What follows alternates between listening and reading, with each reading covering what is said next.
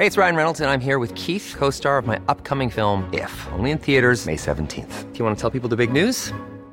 All right, I'll do it. Sign up now and you'll get unlimited for $15 a month in six months of Paramount Plus Essential Plan on us. Mintmobile.com slash switch. Upfront payment of $45 equivalent to $15 per month. Unlimited over 40 gigabytes per month. Face lower speeds. Videos at 480p. Active Mint customers by 531.24 get six months of Paramount Plus Essential Plan. Auto renews after six months. Offer ends May 31st, 2024. Separate Paramount Plus registration required. Terms and conditions apply if rated PG. Inicia las noticias de la tarde con Jesús Martín Mendoza en Heraldo Radio.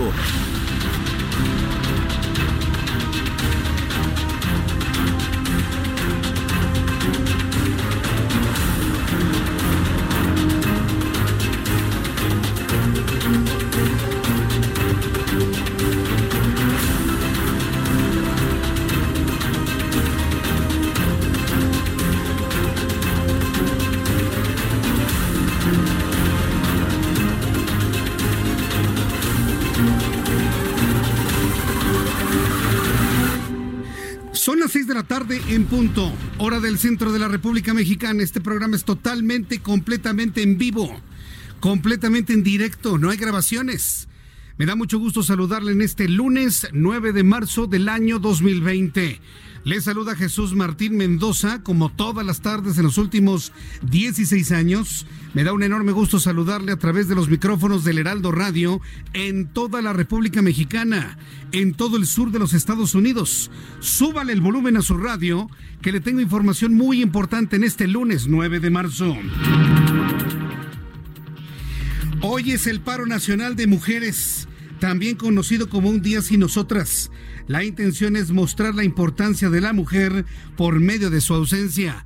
Ya tendremos oportunidad de platicar a detalle. Vamos a conversar usted y yo y le voy a informar todas las actividades o no actividades que se han realizado el día de hoy. Estamos iniciando nuestro programa de noticias a toda la República Mexicana.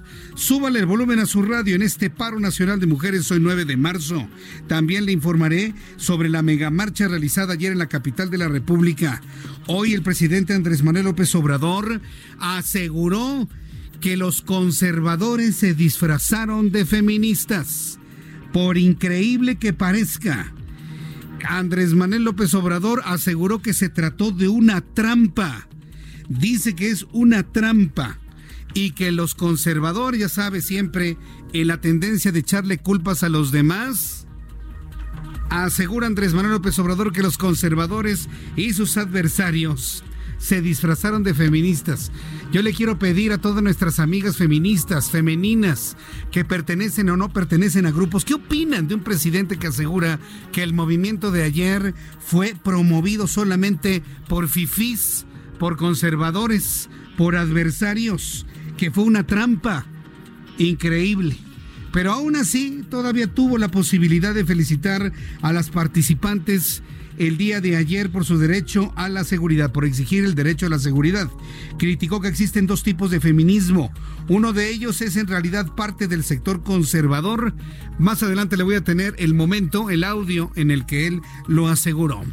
También ha causado una gran polémica, ha causado una enorme polémica el, el hecho de de los discursos del presidente de la República ayer, ayer en sus giras por la República Mexicana, en donde habló de la abnegación de Margarita Maza de Juárez, pero no lo dijo por error, no lo dijo porque se le haya ido las cabras, no, no, no, no, lo dijo en pleno convencimiento y hasta lo reiteró y lo subrayó.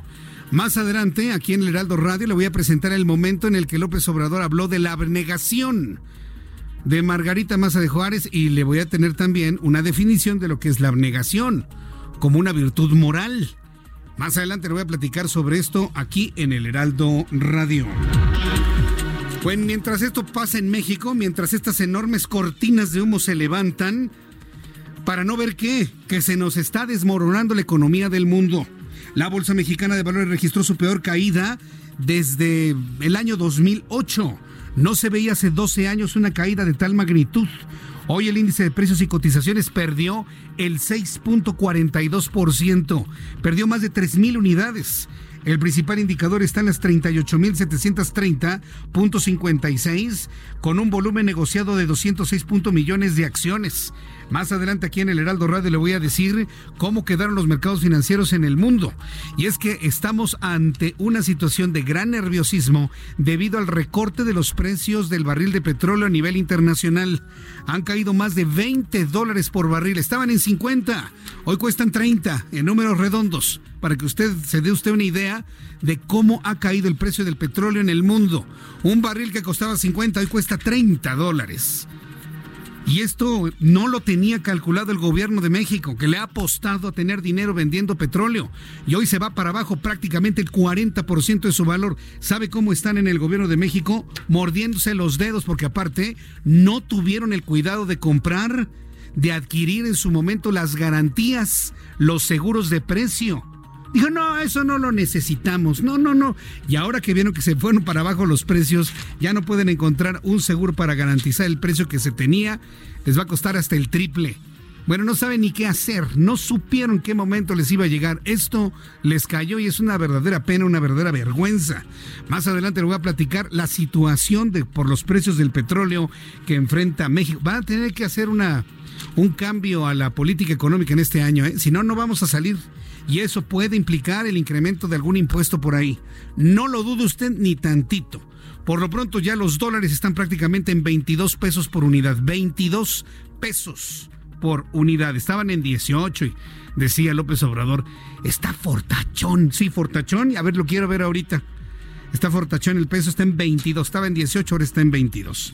Ricardo Schiffel, procurador federal del consumidor, exhibió el primer caso de prepotencia en la verificación de una gasolinería en la que empleados de una estación del servicio ubicado en Chihuahua se negaron a que la estación de bombeo haya sido verificada. Más adelante le voy a tener todos los detalles. ¿Está usted preocupado por el coronavirus? ¿Está usted muy angustiado por el coronavirus? Dicen que en México nada más hay cinco casos. Unas versiones hablan de siete, otras versiones hablan de cinco. Italia tiene casi seis mil casos. España ya va para los mil casos. Francia también va igual. Estados Unidos más de 100. Canadá tiene 50 y aquí 5. Yo no creo esa cifra, perdónenme. Pero yo voy a hablar por mí, voy a especular. Yo no creo que en México nada más haya 5 casos de coronavirus. Así se lo dijo. Yo, Jesús Martín. Yo, y con mi propia este, percepción, deslindando de la responsabilidad de lo que estoy diciendo a cualquiera. Lo digo yo, es mi percepción. Yo no creo que nada más haya cinco casos de coronavirus en México, ¿verdad? Bueno, ¿está usted preocupado por el coronavirus? Pues ahí le va. Preocúpese por otra cosa. Ha llegado el sarampión. Y un sarampión endémico, un sarampión de aquí mismo. ¿Por qué surge el sarampión? Bueno, pues porque se han aflojado todas las campañas de vacunación. Es así, para que vean, no es culpa de López Obrador. El afloje de las campañas de vacunación contra el sarampión vienen de al menos 12 años atrás. Y es que durante un tiempo se relacionó la vacuna contra el sarampión, la parotiditis y la varicela como detonantes del autismo hay una gran cantidad de niños que no están vacunados contra el sarampión. Entonces la protección indirecta de la que gozábamos empieza a terminarse y hoy se conoce de seis casos de sarampión registrados en la Ciudad de México, de acuerdo con la Secretaría de Salud Capitalina. Con corte al domingo, ayer la dependencia local reportó de ese total cinco ya fueron dados de alta. Si le da sarampión a su hijo, no se preocupe, lo lleva usted al hospital, le dan su antiviral, le dan el medicamento y sale adelante sin mayor problema. Pero tiene que llevarlo al hospital porque si no lo lleva entonces se complica el sarampión y entonces vienen los efectos neurodegenerativos en nervio óptico, en nervio, nervio auditivo y otros nervios. Entonces, si usted nota que su hijo empieza a tener, o su hija, temperaturas calenturones de 39, 40 grados, puede ser que no sea la influenza lo que se está viviendo, sino precisamente un cuadro de sarampión. El sarampión se identifica por las fuertes temperaturas que da. Tómelo en cuenta, por favor, le platicaré de esto un poco más adelante. Regresamos al asunto del coronavirus que se convierte en la noticia del día de hoy. Se encendieron las alertas en los Estados Unidos, ya que el senador Ted Cruz podría estar infectado con Coronavirus, ¿por qué? Porque saludó de mano una persona en Washington que posteriormente dio positivo a coronavirus. Vaya asunto que se vive en Estados Unidos. Platicaremos con Francisco Villalobos más adelante aquí en el Heraldo Radio para que nos diga cuál es la situación que se vive y si hay algún tipo de comentario por parte del senador Ted Cruz. Enrique Maciel Cervantes, titular del Instituto Tamaulipeco para el Migrante, señaló que los migrantes mexicanos deportados en Matamoros están libres de coronavirus. El funcionario fronterizo indicó que durante la semana pasada de marzo ya son más de 300 las personas que han sido recibidas en Matamoros, aunque por ahora ninguna presenta síntomas del virus asiático. Desde Villahermosa, Tabasco, informa que ya fueron dados de alta tres de los pacientes infectados con medicamentos caducos y contaminados en el Hospital Regional de Petróleos Mexicanos. Hasta el fin de semana, 55 pacientes permanecían bajo observación médica, de los cuales 39 se mantienen hospitalizados y 16 reciben atención ambulatoria. La semana pasada, el viernes ya por la noche, los laboratorios PISA que son los responsables de la fabricación de este medicamento que estaba contaminado, ¿sabe qué descubrieron? Que Pemex está comprando medicamento falso. Que el lote involucrado en estas enfermedades no es de PISA, la caja está alterada, las cajas son falsas, las ámpulas son falsas. El contenido no corresponde a la formulación de laboratorios PISA, por lo tanto es material falso. ¿Quién le está vendiendo y quién está comprando en los hospitales de Pemex material falso?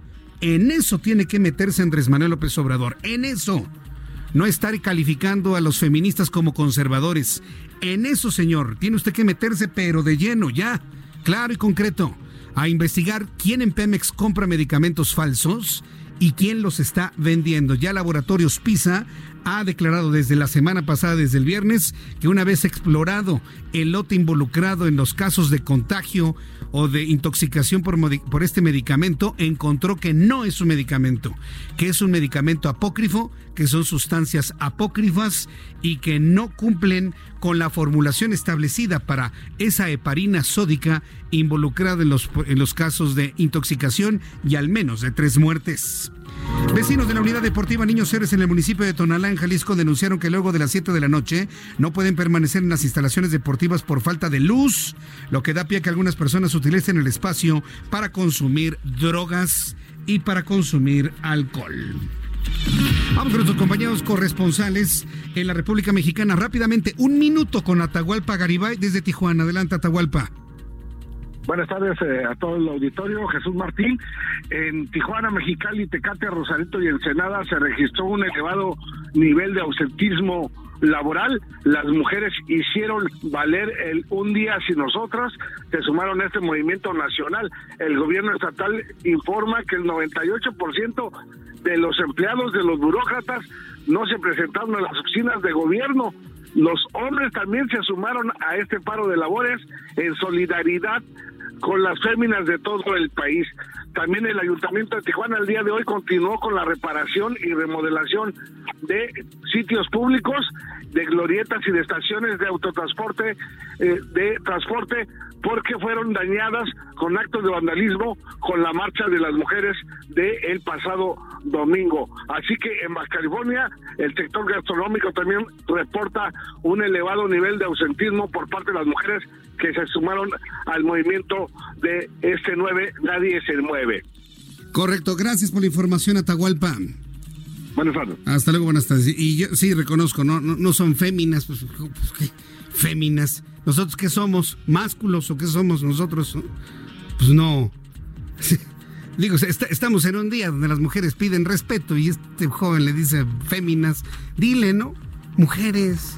Nada, así, sin meterse en, eh, en, problemas. Herbert Escalante está en Yucatán, en la ciudad de Mérida. Allá gobiernos, empresas, escuelas en Mérida también pararon este día sin mujeres. Adelante, Herbert. Así es, miles de mujeres yucatecas se sumaron al paro un día sin nosotras, por lo que las oficinas gubernamentales, empresas, escuelas y las calles hicieron semivacías. Muchos burócratas estatales participaron a esta convocatoria, por lo que el gobierno de Yucatán tuvo que hacer un llamado a la población a tomar previsiones en los servicios públicos y trámites estatales. Lo que causó controversia fue que el gobernador Mauricio Vila Dosal decidió suspender las clases de las escuelas de educación práctica este lunes, argumentando que 70% del personal docente son mujeres y no había medios suficientes para cuidar la integridad de las y los alumnos. Esta decisión fue contraria a mandatado por el titular de la Secretaría de Educación Pública, Esteban Moctezuma Barragán, quien recalcó que debido al paro nacional solamente las mujeres podían faltar. Por su parte, el alcalde de Mérida, Hernán Barrera Concha, señaló que en el ayuntamiento laboran aproximadamente 3.000 mujeres, de las cuales un alto porcentaje se sumó al paro.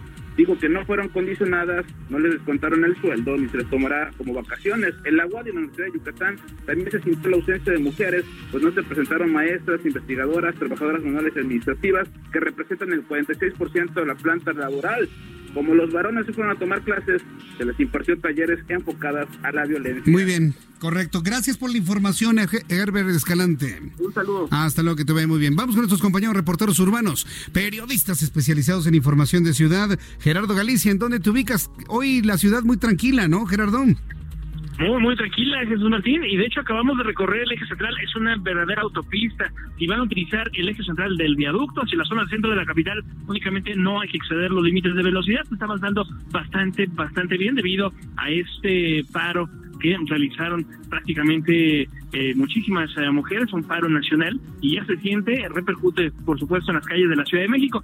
Si van a utilizar la avenida Arcos de Belén, avanza de igual forma muy muy bien, es una buena opción para poder llegar al eje 1 poniente en su tramo Bucareli y su continuación la avenida Cuauhtémoc, y para quienes utilizan la avenida Bucareli sí se van a topar con el rezago llegando a la Secretaría de Gobernación. Tenemos manifestantes, es el movimiento de los 400 pueblos de Veracruz, desnudos, están eh, bailando, están protestando, pero sin bloquear la circulación. Por algunos instantes tenemos reducción de carriles, pero en general avanza también bastante, bastante bien sobre el eje 1 poniente para quienes se dirigen al sur de la capital. Y por lo pronto, Jesús Martín, el reporte. Gracias por la información, Gerardo Galicia.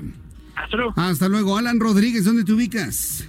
Jesús Martín, excelente tarde. Estamos en el Monumento a la Revolución y es que el día de hoy autoridades capitalinas y federales, además de particulares, llevan a cabo la restauración de los daños provocados ayer durante la movilización feminista por el Día de la Mujer. Este lunes, el panorama de las avenidas Reforma, Juárez, Lázaro Cárdenas, 5 de Mayo, así como el circuito Plaza de la Constitución, fue de fachadas vandalizadas, cristales rotos, los cuales tuvieron que ser reparados para reactivar la economía y evitar que los materiales de monumentos y edificios sufran un daño mayor por los químicos utilizados durante las pintas.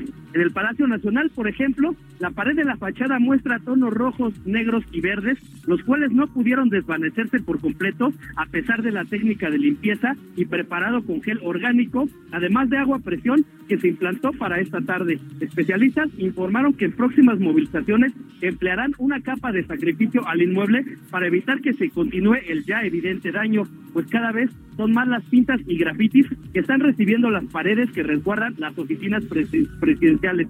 Por otra parte, informarte que particulares han reportado daños y afectaciones que van desde los 20 mil pesos por la mano de obra y materiales tan solo en realizar el cambio de cristales rotos.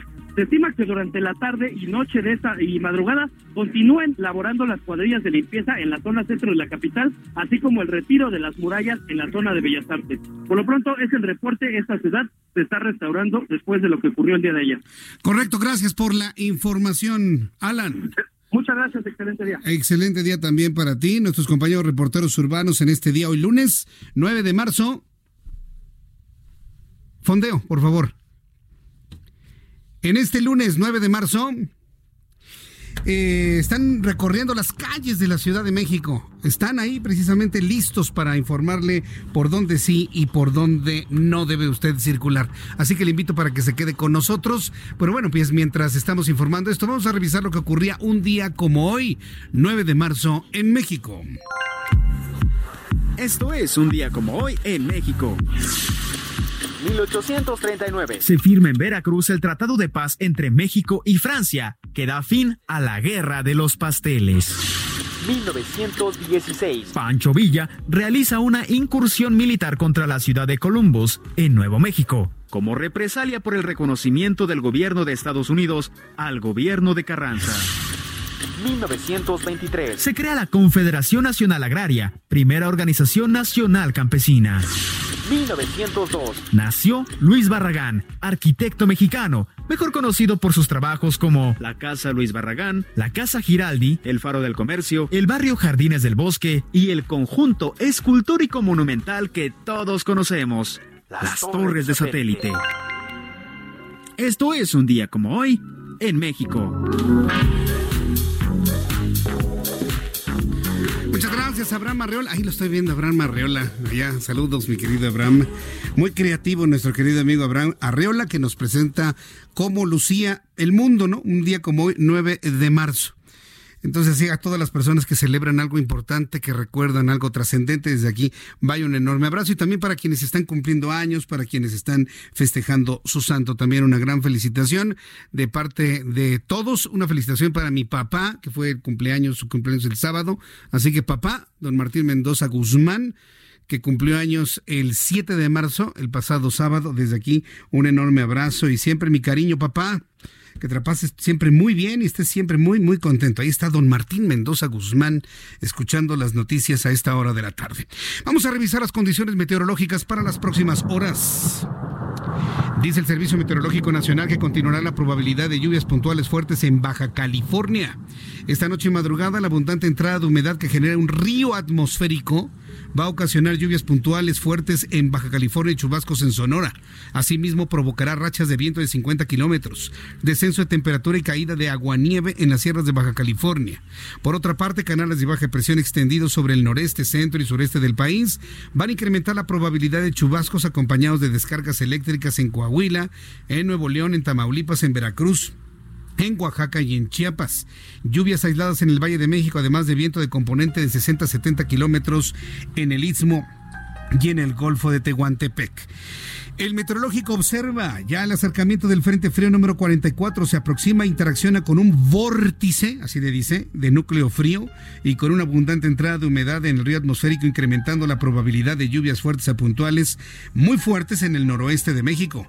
Asimismo, se pronostican rachas de hasta 70 kilómetros por hora, descenso de temperatura y caída de agua-nieve en zonas serranas de Baja California. Ya con estos elementos atmosféricos, para que usted le vaya calculando, mañana ya es un día normalito de trabajo, ¿eh? Mañana ya es normal. Mañana ya todos estamos al 100% en la escuela, en el trabajo, en las fábricas, en el tránsito, en todos lados. Pues vaya tomando en cuenta el siguiente pronóstico del tiempo. Amigos, en el Estado de México, ya hace frito, ¿no? Allá en Toluca. Siempre que cae esta hora de la tarde, allá en Toluca hay un frío así como que cala. La temperatura allá en Toluca es de en este momento de 19 grados, temperatura mínima 6, máxima 26 y lloverá mañana por la tarde. En Guadalajara mínima 13, máxima 31, calorón mañana en Guadalajara, en Monterrey, mínima 18, máxima 27, en Tampico, Tamaulipas, mínima 19, máxima 25, lluvioso también allá en Tampico, en Villahermosa, Tabasco muy nublado, mínima 19, máxima 32, es un verdadero horno, un baño de vapor Villahermosa, Tabasco, Acapulco, Guerrero, mínima 21, máxima 30, delicioso Acapulco, Tijuana, Baja California, mínima 14, máxima 19, llueve en este momento y también lloverá mañana. Amigos de San Diego que nos escuchan en 1700 de AM, saludos. Y aquí en la capital de la República, el termómetro en este momento está en 21. La temperatura mínima está en 11 grados, estará mañana al amanecer en 11 y la máxima 27 grados Celsius.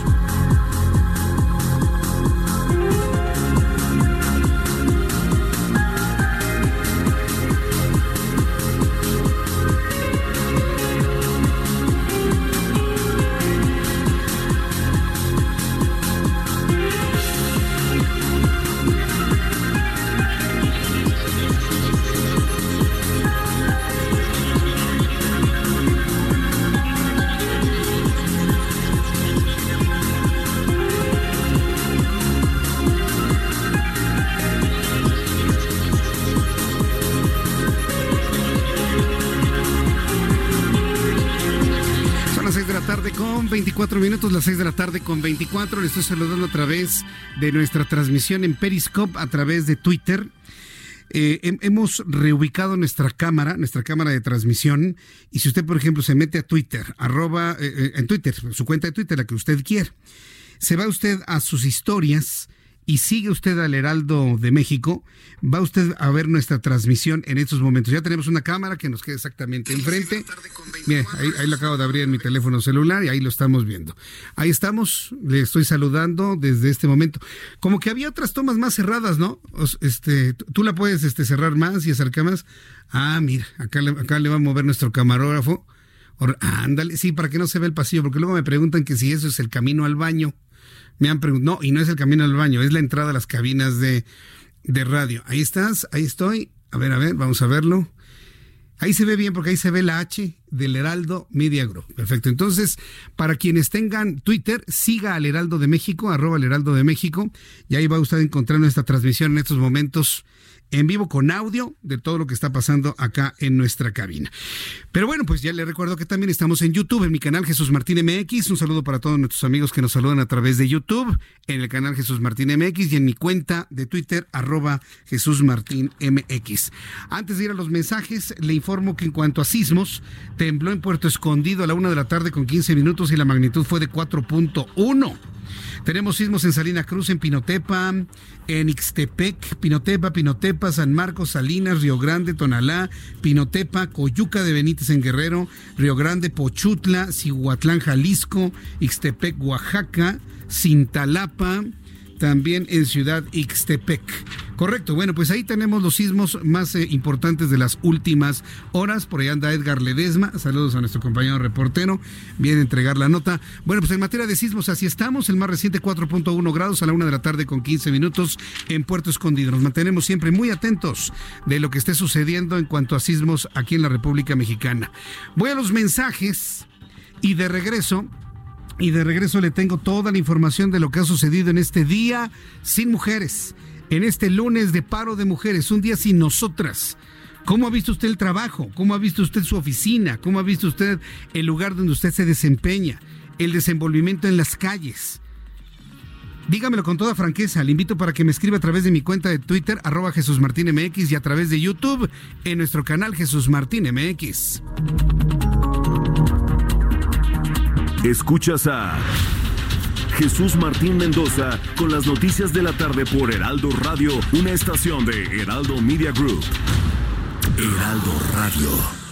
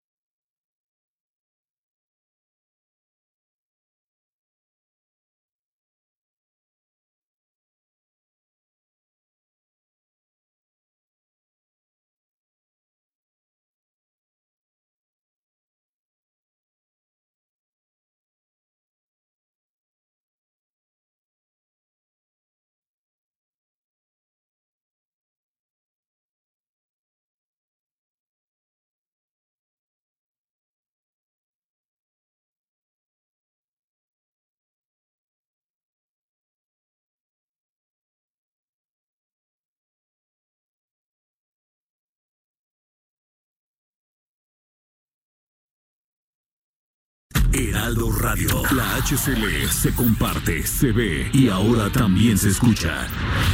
Escucha las noticias de la tarde con Jesús Martín Mendoza. Regresamos.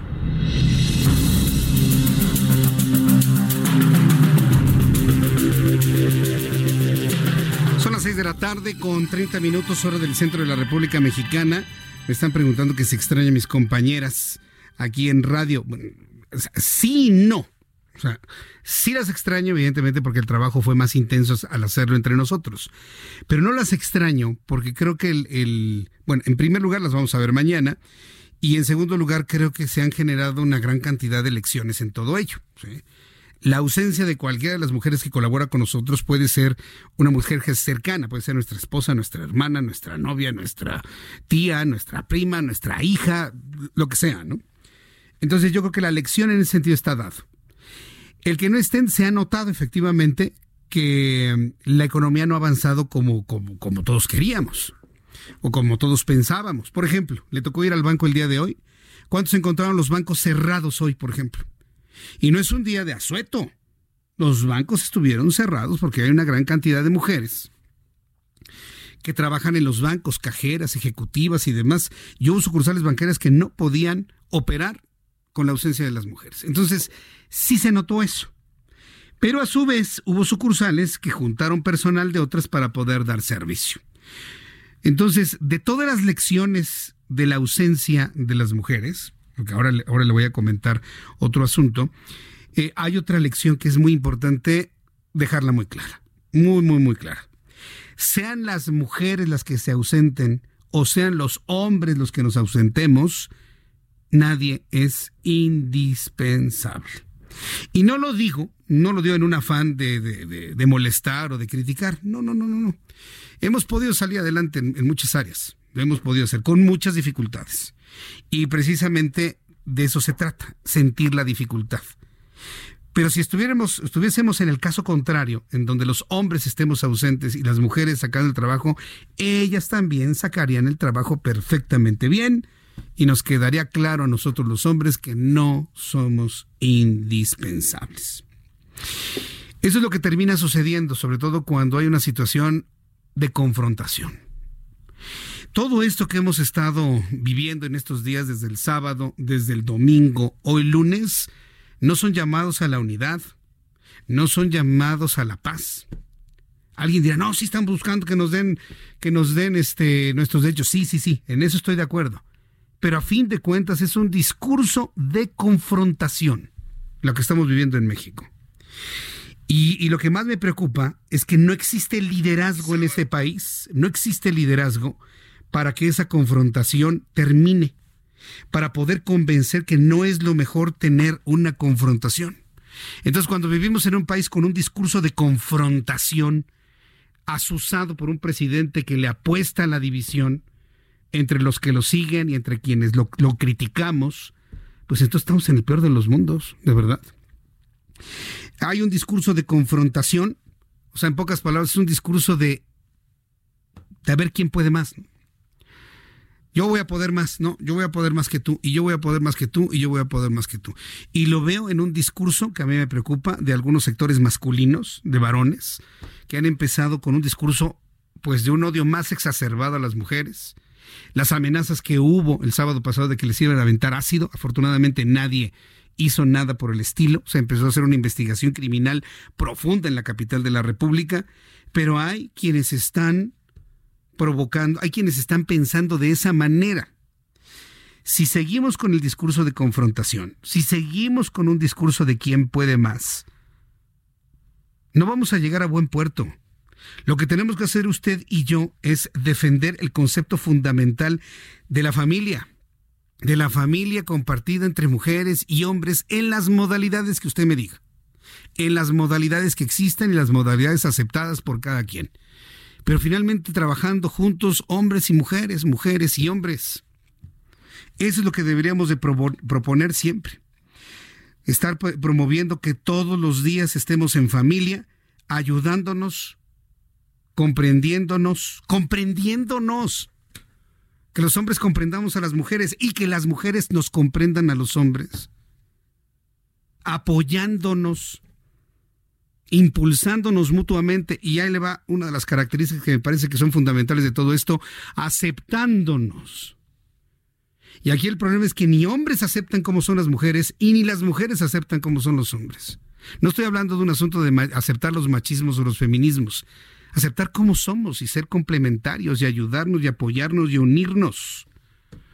¿Por qué no nos ayudamos y no nos apoyamos y no nos unimos? Porque vivimos en un mundo profundamente egoísta. ¿No lo cree usted así? Todo esto que le estoy diciendo han sido partes de algunas reflexiones que hemos hecho con algunos amigos. Estamos en un mundo profundamente egoísta. Pensamos demasiado en el yo, lo que a mí me importa y no lo que le importa al otro. Nos ha llevado, evidentemente, a situaciones de una violencia inaudita y por lo tanto en este tipo de expresiones que van en el camino de la confrontación. Yo hago votos porque esta confrontación empieza a terminar mañana. Que mañana en el momento en el que nos reencontremos hombres y mujeres, lo hagamos no con un reproche, sino con un abrazo, sino con un mensaje de bienvenida. Ya estamos aquí, vamos juntos a trabajar en lo que nos concierne, dentro del ámbito de la familia o en el ámbito laboral. Es fundamental, es importantísimo que lo hagamos así, si no olvídese. Pero pues mire, Luego los liderazgos desde el punto de vista político no ayudan en nada. Al ratito le voy a presentar algunos audios, pero antes quiero informarle que estamos viviendo el paro nacional de mujeres todavía en estas horas, también conocido un día sin nosotras. La intención es mostrar la importancia del papel de la mujer en diferentes ámbitos de donde se desenvuelve, creo que eso ya nos quedó muy claro. Cabe señalar que no se trata de un día libre, por el contrario, se busca ejemplificar la ausencia que dejan a diario miles de mujeres que son reportadas como desaparecidas. Esta campaña invita a las mujeres a que además de su ausencia escolar y laboral, no se muestren activas en redes sociales ya que hagan productos o, servicios.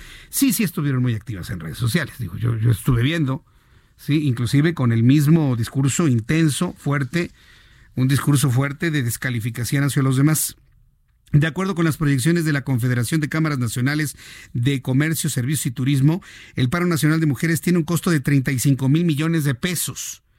No necesariamente es una cantidad que se haya dejado de, generar, pero sí es el valor, el costo de la manifestación. 35 mil millones de pesos vale el trabajo de las mujeres que hoy se ausentaron. En el caso de trabajo no remunerado de los hogares equivale al 24.2% del Producto Interno Bruto, muy por arriba de otros sectores productivos. En tanto, Datos de la All Mural México, alrededor del 50% de las mujeres tienen participación activa en la economía nacional. No obstante, cuatro de cada diez mujeres son parte del mercado laboral, contando contrario a los varones que se sitúan en ocho de cada diez. Este movimiento de un día sin nosotras tiene un origen, no creo que fue así por generación espontánea. Dice López Obrador que son sus adversarios que son los conservadores disfrazados, así lo dijo, de feministas. No, tiene un origen. Este origen está en el colectivo veracruzano que se llama Brujas del Agua. Surge como una protesta contra la violencia de género que impera en México. Pero imagínense en Veracruz la importancia que esto tenía. Los feminicidios de Abril Pérez, de Ingrid Escamilla y de la niña Fátima detonaron esta serie de manifestaciones y el objetivo de todo lo realizado ayer y hoy es visibilizar el impacto de las mujeres a nivel social, político y económico. Paros similares como el que está viviendo México los ha vivido Estados Unidos. ¿eh? Y por cierto, hay quienes aseguran que atrás de todo esto hay financiamiento de George Soros. Pero mire, entre si es verdad o no es verdad, o las mujeres desaparecieron como ha sucedido en Estados Unidos o como sucedió en Islandia en 1975 o en Argentina en el año 2016. Hoy nos faltan las mujeres, sentimos su ausencia y entendemos su importancia. Hoy notamos tu ausencia. Hoy extrañamos tu sonrisa. Hoy queremos verte plena y alegre. Hoy no estás por nuestra culpa. Todos los días son asesinadas en México 10 mujeres. Una de ellas es una niña. Hoy exigimos justicia. Pero hay mujeres vivas que sufren todos los días. Casi 4 de cada 10 soportan alguna agresión física, 5 de cada 10 han padecido violencia emocional, 3 de cada 10 experimentan violencia económica y 4 de cada 10 mexicanas saben lo que es la violencia sexual. Hoy decimos ya basta. La violencia machista en México está tan arraigada que ya no la vemos. Hoy, tu ausencia la hace visible. Y para muestra un botón. El 10% de los delitos denunciados en México el año pasado fueron por violencia familiar en contra de las mujeres y sus hijos. Hoy tenemos que parar las agresiones. La violencia contra las mujeres siempre ha existido. Ahí estaba, soterrada.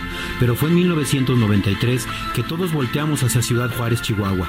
Primero fue una, luego dos y luego cientos las mujeres asesinadas y abandonadas en la inmensidad del desierto. Hoy su ausencia nos sigue doliendo. Pero no entendimos. La plaga de los feminicidios se extendió por el país y todos guardamos silencio. Ni las autoridades ni la sociedad lo entendimos. Hoy te pedimos una disculpa. En los dos primeros meses de este 2020, 254 mujeres fueron asesinadas en México. La violencia es generalizada y alcanza todas y cada una de las comunidades de nuestro país. Hoy ninguna está fuera de peligro. La ausencia de las miles de mujeres que han sido asesinadas ha dejado huérfanos a casi 30.000 niños en la última década. Hoy, esos pequeños no tienen consuelo. La violencia de género asociada al machismo le cuesta a México 1.400 millones de dólares al año. Algunos costos los absorbe el Estado, pero la mayoría lo pagan las mismas mujeres. Hoy nadie te ayuda. El aparato gubernamental, jurídico y social parece estar diseñado para proteger los privilegios de los hombres. Las mujeres que se enfrentan al patriarcado son acusadas de violentas, intolerantes y transgresoras. Hoy seguimos revictimizándolas. En México todas las mujeres caminan con miedo o van a trabajar en circunstancias desiguales. El 35% de las policías padecen violencia de género dentro de sus corporaciones. Hoy no existe un lugar seguro para ustedes. Que no se nos olvide, el feminicidio no es el homicidio de una mujer, es el asesinato de una mujer por el hecho de ser mujer. Y en México, ser mujer es un crimen. Por todo eso es que hoy, los hombres sí notamos tu ausencia. Hoy nos haces falta Ingrid, Fátima, Mara, Abril, Lesbi, Araceli, Leslie, Isabel, Karen, Esmeralda. Hoy ya no tenemos excusas. Hoy tenemos que cambiar. Hoy no hay excusas. Hoy tenemos que cambiar gracias a mis compañeros reporteros que grabaron esta reflexión y este mensaje para todas las mujeres que hoy están ausentes y que las extrañamos y que las pensamos y que las necesitamos, por supuesto. Muchas gracias a mis compañeros por, por visualizarlo de esa manera. Ayer las marchas fueron muy, muy, muy, muy, muy, muy intensas. No le voy a poner otro tipo de calificativo, lo voy a dejar en la intensidad nada más. En el transcurso del día de hoy, un grupo de mujeres y hombres encapuchados irrumpió y realizó destrozos en el edificio de la Dirección General del Politécnico en el campus de Zacatenco. De acuerdo con la institución, los hechos coinciden con la realización del paro nacional de mujeres. Tras los daños ocasionados, personal de la Policía Bancaria Industrial contuvo la manifestación tras un posterior enfrentamiento y detención. La Secretaría de Seguridad Ciudadana precisó que 16 mujeres y dos hombres implicados en este suceso, ¿qué cree que les hicieron? ¿Que los encerraron para que paguen por sus hechos? Pues no, los liberaron. ¿Cuál es el mensaje que se lanza con una liberación como esta? Vuélvelo a hacer. Y el día que lo vuelvan a hacer con consecuencias desastrosas para la integridad física de una persona, en ese momento se habrán, se van a arrepentir. Pero bueno, cada quien, cada quien calcula sus riesgos, ¿eh? Cada quien calcula sus riesgos. Sobre la marcha de mujeres realizada este domingo, Andrés Manuel López Obrador, presidente de México, felicitó como no queriendo eh, a las mujeres por su participación en la protesta. Yo vi la conferencia mañanera, dos horas tiradas a la basura, dos horas tiradas a la basura. Lo tuve, lo tuve que ver porque, bueno, finalmente es eh, un, un suceso singular lo ocurrido ayer y quería saber qué es lo que decía el presidente de la República. Dos horas cuando estaba despidiendo eran las 9 de la mañana con 10 minutos. ¿Quién aguanta eso? Todos los días. Estaba ahí Lord Molécula, ¿no? Con su moñito y su bigotito. Ahí sentadito, las dos horas. Él sí lo aguanta. Pero no, la gente que trabajamos, la gente pensante no aguanta dos horas. ¿eh? Pero bueno, hoy tuvimos, hoy tuvimos que hacer este un acto de sufrimiento que vamos a entregar y ofrecer precisamente para que por lo menos valga de algo. ¿no? Pero el caso es que en esas dos horas López Obrador intentó felicitar a las mujeres, se lo digo intentó porque lo dijo, pero en la, entonación como que no le nacía, le cuesta trabajo. ¿eh? El mandatario aseguró que entiende perfectamente las protestas ya que él también viene de la lucha social. Se congratuló de que no existiera represión de algún tipo y solicitó que no se realice investigación alguna en contra de las manifestaciones que en sus palabras actuaron con exceso. Asimismo, hizo una distinción de que aunque existen quejas válidas, existen opositores disfrazados de feministas.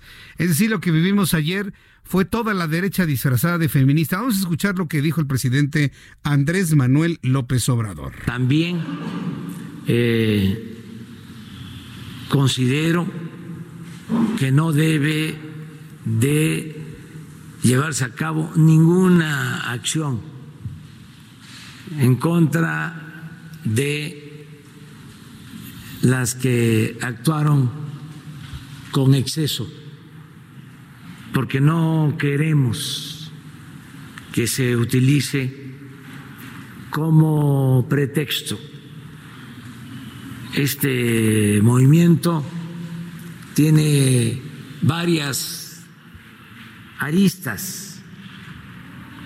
Es un movimiento de mujeres que legítimamente luchan por sus derechos y en contra de la violencia,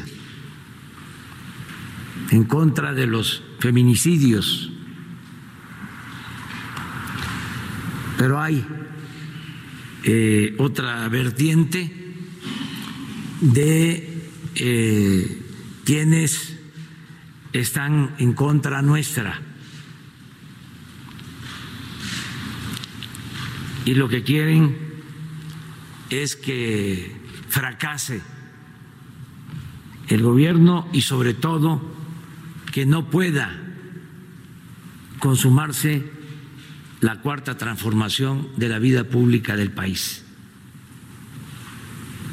Es el conservadurismo disfrazado de feminismo o de lo que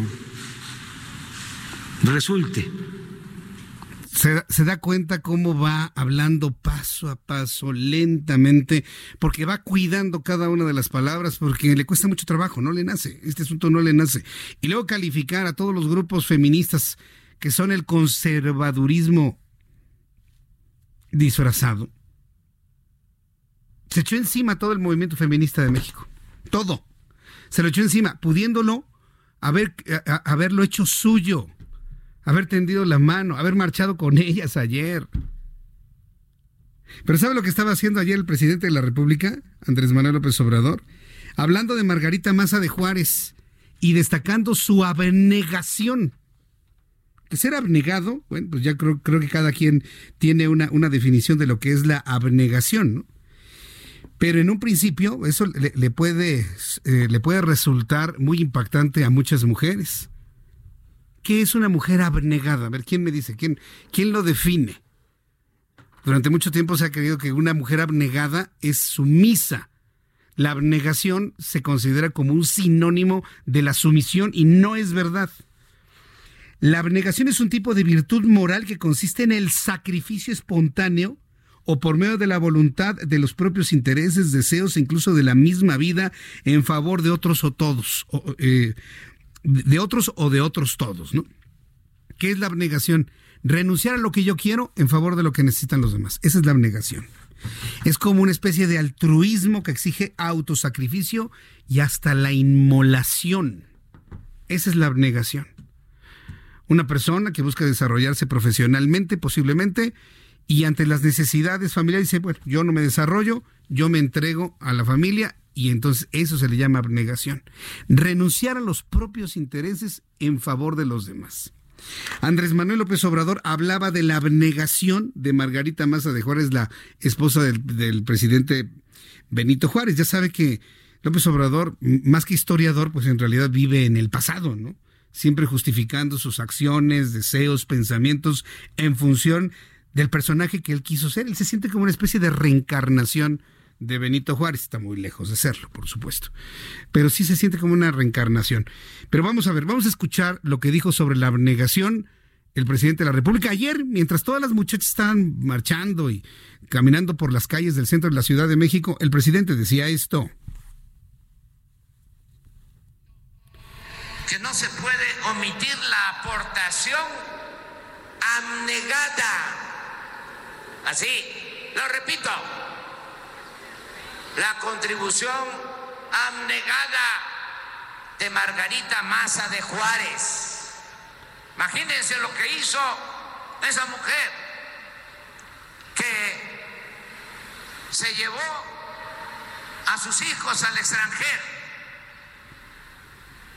para salvarse, porque el presidente Juárez corría muchos riesgos y ella se hizo cargo de sus hijos y en el extranjero se les murieron dos de sus hijos. Y ella tuvo que sacarlos adelante a los hijos que les quedaron.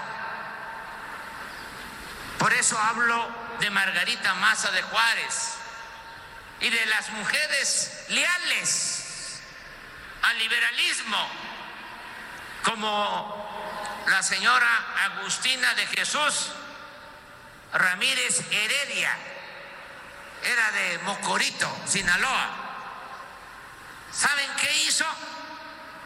Le entregó a Benito Juárez durante la lucha 12 de sus 13 hijos, 12, nada más se quedó con uno, para que fueran a defender la República. Estos son los conceptos del presidente de la República ayer en su gira. Y bueno, pues también este asunto de la abnegación, la posición abnegada de Margarita Maza de Juárez, le ha sido muy criticado en las redes sociales.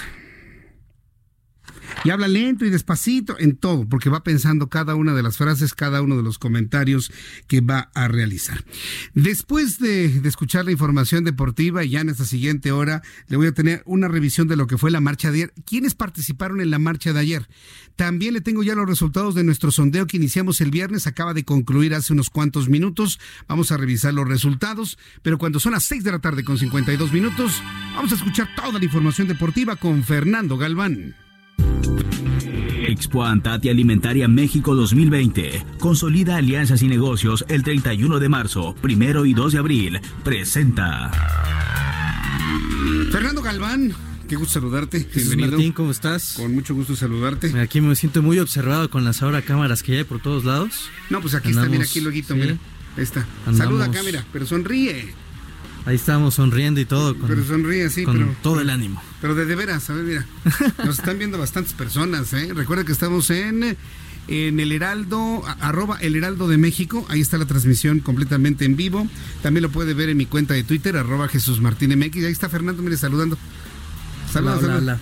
Hola a todos. No, es que nada más se le ve la mano así. Ah, pero ya lo tienes acá. Acá, ah, este, sí, este es. Ah, pues mira, switchalo. A ver. A ver, este. Flor. Flor Manager. Ahí estamos. Ahí está switchando. Perfecto, muy Ahí bien. Estamos. ¿A poco hay de, tienes información deportiva? Uf, bastante, ¿eh? A ver. Partidazo el que vivimos en la noche del viernes. Ya ves que estábamos hablando de las complicaciones viales de lo que podía ocasionar sí. el, a la Pumas América en CU. Pues valió la pena a la gente que le gusta el fútbol y que estuvo muchas horas detenido ahí mientras llegaba al estadio, llegando a su casa o a algún lugar para ver el partido. Valió la pena. Partidazo el del viernes por la noche. ¿eh? Pumas juega bien de noche. El América jugó bien. 3 por 3 el resultado. Ah, mira. Muy buen partido. Hubiéramos apostado, yo gano. Sí, por sí, el sí. empate. Habías dicho el empate. sí, sí, sí. empate. Era por ahí. Dije empate a uno, pero fue empate. Empate. Pero ¿sabes qué? Qué buen empate. Sí. Seis goles en total. No, y el Una último, fiesta, ¿eh? De último minuto el América raspó ahí el empate Eh. y pues estuvo bien, muy buen partido. Ah, Estuvo Con razón bárbaro. sí vino a trabajar acá, este, Orlando. no se escondió. No se escondió. Ni se le fue el internet. No, bueno. Y fíjate que hablando de clásicos también se llevó a cabo el fin de semana otro ya no tan lucido como el del el del Pumas Américas, estamos hablando del de Atlas contra Chivas. Híjole, híjole, híjole con la gestión de Rafita Puente Jr. Mal y de malas para este muchacho. Otra derrota más. Polémica arbitraje ahí de Jorge Isaac Romas. Porque el tipo expulsó a dos jugadores del Atlas, pero también pudo haber expulsado a dos de Chivas, aunque le perdonó la tarjeta roja a Fernando Beltrán. Dos por uno se lleva el resultado de las Chivas. Cruz Azul es líder del torneo luego de que le propinaron una goleada a los Cholos de Tijuana, cuatro tantos a dos. Los cementeros marcaron Jonathan Rodríguez, el cabecita que anda muy bien, Julio César el Cata Domínguez, mientras que Roberto Alvarado marcó un doblete y por los fronterizos anotaron José Ignacio Rivero y Eric Torres. El próximo duelo de la máquina es contra el América. Ese, ese va a estar bueno. También en el Estadio Azteca. A ver, a ver cómo va. A ver cómo quedan. ¿Qué dices? ¿Empate? ¿Victoria? ¿O derrota de las Águilas? 2-1 el Cruz Azul, dice el productor. 2-1 no, Cruz Azul. 2-1 el América. Ah, 2-1 el América. yo, yo ahí sí gana Cruz Azul, ¿eh? Sí, yo sí le... Sí, también. Sí. Sí, yo creo que sí. Un 1-0. De lo que digamos a la gente que le gusta apostar, que le apuesta al contrario, porque seguramente se lo va a llevar porque nosotros... Para que ven cómo yo ando para mis pronósticos deportivos. Sí, sí, sí. ¿eh? Andas, el, Siempre, llevó una lanita ¿eh? siempre. el viernes. Me decían el pulpo Jesús Martín, ¿te acuerdas? Ah, del pulpo, de la, Sí, del, claro. de la- Me del decían el Mundial de. Sudáfrica. Eso me, eso me decía Alejandro Tobar allá en la otra estación. Dice, pareces el pulpo. Pues sí. Es que latinaba, latinaba muy bien ese Sí, pulpo. sí, el pulpo. Fíjate que Carlos Vela llegó a 50 goles en Estados Unidos. Ajá. O sea, el tipo le está yendo muy bien. Es muy buen jugador. Qué mal me cae el tipo, ¿eh? Es que es muy buen futbolista, es, es que es diferente y los diferentes generalmente no son tan buenas personas, pero este man realmente juega muy bien el fútbol y es una muestra más de que la liga de Estados Unidos le queda muy chica a Carlitos Vela. En 61 partidos ya lleva 50 goles nada más y nada menos. ¿Cómo dijiste este man? Este man, este Sí, bro. este Estamos, bro. tenemos que pochear porque es la liga de Estados Sí. Unidos. Sí, Si no, Me recordaste a mi hijo Ian que lo dice, es que este man, digo, ¿qué- qué- ¿cuál man, hijo? y ya cuando se refiere A un- hasta a sus profes. a un dude. sí, Fíjate que hablando dude, de, sí. Exacto. Hablando de la Liga de los Estados Unidos, el Chicharito ya es abuchado por la afición del Galaxy. No me digas. 180 minutos duró la magia del Chicharito y la esperanza del máximo goleador de la selección mexicana. Ya me lo abuchean, ya no hay respeto en pues esta es que se pone a ir a los partidos del NBA y a los, Mm. a los programas de, de los late night en Estados Unidos y no se pone a entrenar y la gente ya se enojó porque de por sí el Chicharito no juega bien. Es muy bueno para anotar goles, pero no juega bien. No juega bien. No, la verdad. Dicho sea de paso, pues eso es cierto. Se mueve muy bien en el área, pero no es un buen jugador. Entonces ya la gente pues ya está enojada con este muchachón. Y el fin de semana también hubo una gran exhibición de boxeo, la que vivimos el sábado en Hermosillo, Muy en bien. el Centro de Usos Múltiples. Chávez Papá le volvió a meter unos buenos cates a el travieso Arce y la gente fascinada, 12 mil personas se dieron cita y estaban fascinados. Estos dos hombres, además de ser leyendas del boxeo, saben muy bien lo que significa el espectáculo, el que se generara humor con la gente. Travieso Arce tiró al referee, o sea, estuvo muy buena la pelea y tiene una causa social muy buena que es alejar a los jóvenes de las drogas, entonces está de perlas que sigan con ese tipo de peleas de exhibición. Muy bien, Martín. perfecto. Listo, toda la información deportiva. Así es toda la información deportiva. Gracias, Fernando Galván. Muy buenas tardes. Despide acá de tu afición. Hasta luego a todos. Gracias, Fernando. 6 con 57. Grandes negocios, capacitación especializada y networking para el sector comercial y alimentario. Todo en Expo Antad y Alimentaria México 2020. Forma parte de esta comunidad internacional de empresas y consolida grandes negocios. 31 de marzo, 1 y 2 de abril en Guadalajara. Informes al 5555 809900 y en expoantad.com.mx. Expo Antad y Alimentaria México 2020. Consolida alianzas y negocios el 31 de marzo, 1 y 2 de abril. Presentó.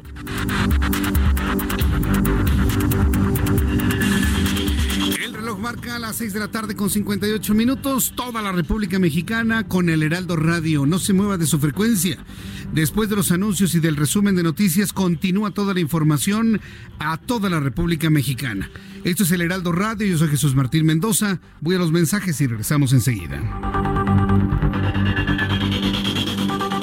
Escuchas a Jesús Martín Mendoza con las noticias de la tarde por Heraldo Radio, una estación de Heraldo Media Group.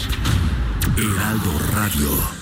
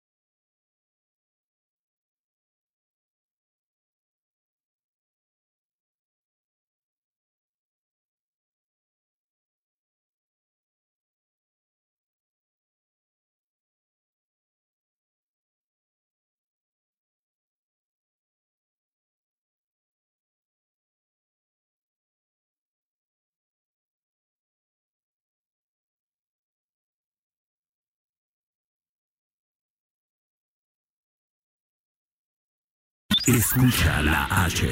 Heraldo Radio. Escucha las noticias de la tarde con Jesús Martín Mendoza. Regresamos.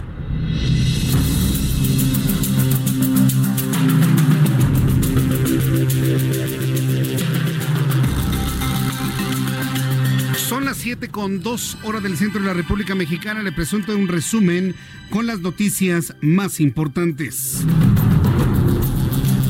En primer lugar, le informo que las autoridades de Guadalajara, Jalisco, atención amigos que nos escuchan en el 100.3 de FM en Guadalajara, dieron a conocer que se registró un sismo en esa ciudad de una magnitud preliminar de 3.9 grados con epicentro en Tezistán, Jalisco. Ante esta situación, las autoridades locales Recordaron a la población los números en caso de emergencia 911, el 1201 77 00. Asimismo, se solicitó a la ciudadanía mantener la calma, informarse a través de medios oficiales y no propagar rumores. Lo que pasa es que el sismo estuvo muy fuerte para la ciudad de Guadalajara. Aunque son 3.9 grados, el epicentro prácticamente sucedió en la ciudad.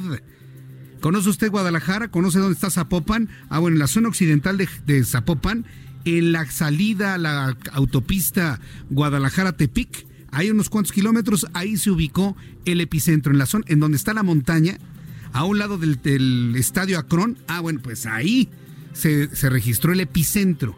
No es un sismo cuyo epicentro estuviese en el mar o en la zona costera, no. Fue un sismo con epicentro en la zona metropolitana de Guadalajara y Zapopan. Entonces estamos muy pendientes de todo lo que, lo que ocurre allá. El susto fue enorme por la sacudida que se sintió. Ocurrió a las 5 de la tarde con 49 minutos. Para nuestros amigos que lo sintieron allá en Guadalajara, les invito para que me envíen algún mensaje vía Twitter, arroba Jesús Martín MX. La Fiscalía General de la República informó que un juez federal vinculó a proceso a Fabián Lara Bellman, ubicado como uno de los cabecillas del cartel de Santa Rosa de Lima, dirigido por José Antonio Yepes Ortiz, alias El Marro el juez de control con sede en el Centro de Justicia Penal Federal de Almoloya de Juárez procesó a Lara Bellman por un delito de delincuencia organizada con el fin de cometer robo de hidrocarburos. En Baja California Sur, los encuestadores de sexo femenino del INEGI laboraron normalmente el 9 de marzo, día que fue convocado el paro nacional de mujeres. El 9 nadie se mueve, pero, pero sí se movieron las mujeres. Sí se movieron las mujeres del INEGI. Vamos a tenerle más información un poco más adelante, pero por lo pronto hubo áreas en donde las mujeres sí trabajaron el día de hoy. Vamos con nuestro compañero Germán, vamos con nuestro compañero Germán Medrano hasta Baja California Sur. Adelante Germán, en este resumen de noticias tenemos un minuto. Gracias, efectivamente, como bien lo mencionas, las trabajadoras encuestadoras del Instituto eh, de Geografía y Estadística, el INEGI, llegaron hoy puntuales a la hora de su trabajo. Y es que desde que fueron entrevistadas en la capacitación, pues bueno, fueron advertidas de que este día se trabajaría normal, así nos lo comentó eh, pues una de ellas. Eh, no mostraron descontento por tal hecho, pues ya se les había advertido por estas actividades. Ellas comentaron que puede ser un día especial porque van a encontrar o están encontrando a todas las amas de casa en su hogar, por lo que pues se les pide eh, su participación en esta encuesta. En el área Quebrado eh, y pues están a punto ya de terminar la jornada Jesús Martín, por lo cual pues bueno, te doy el reporte de Baja California Sur. Muchas gracias por la información. Buenas tardes. Hasta luego, que te vea muy bien Germán Medrano, nuestro corresponsal en Baja California Sur. Así están las noticias en resumen. Yo le invito para que se quede con nosotros. Soy Jesús Martín Mendoza.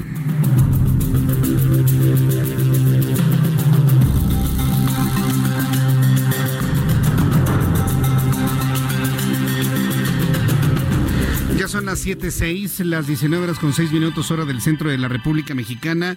Muchas gracias por sus comentarios. Ha iniciado ya la conferencia vespertina, ha iniciado ya la conferencia vespertina sobre el coronavirus. Al ratito si hay algo interesante que comentar, pues se lo daremos a conocer. La verdad es que ha empezado a perder el interés, han desgastado tanto el, tanto el tema que la verdad empieza a perder interés de un asunto que debería tener todo el interés el problema del coronavirus es un, es un hecho real, es un problema existente, seguro, pero pues...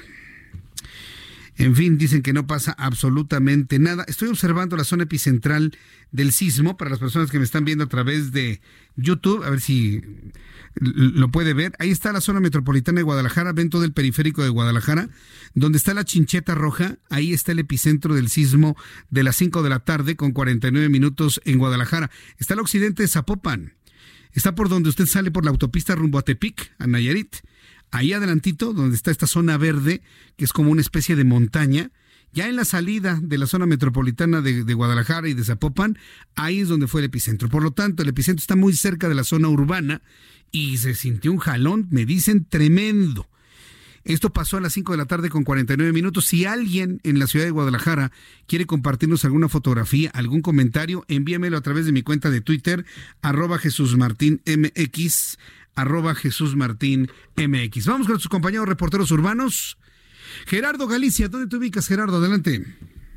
Justo sobre la avenida Juárez, Jesús Martín, excelente noche y tenemos reporte para nuestros amigos que utilizan esta vía procedentes del Paseo de la Reforma, de la zona de el- la esquina de la información, al eje no poniente de la avenida Bucareli hacia el eje central. Tenemos un avance realmente rápido, pero hay que tener precaución por el cruce constante de personas llegando al hemiciclo a Juárez. Teníamos un evento, es una manifestación feminista, pero se realizó con todo orden sobre la acera y justo frente al hemiciclo. Este evento culminó con una batucada, pero ya los, las jóvenes ya comienzan a retirarse de este punto, así que únicamente habrá que tomarlo en cuenta, manejar con precaución, porque tenemos el cruce constante de todas ellas. Y por lo pronto, Jesús Martín, el reporte.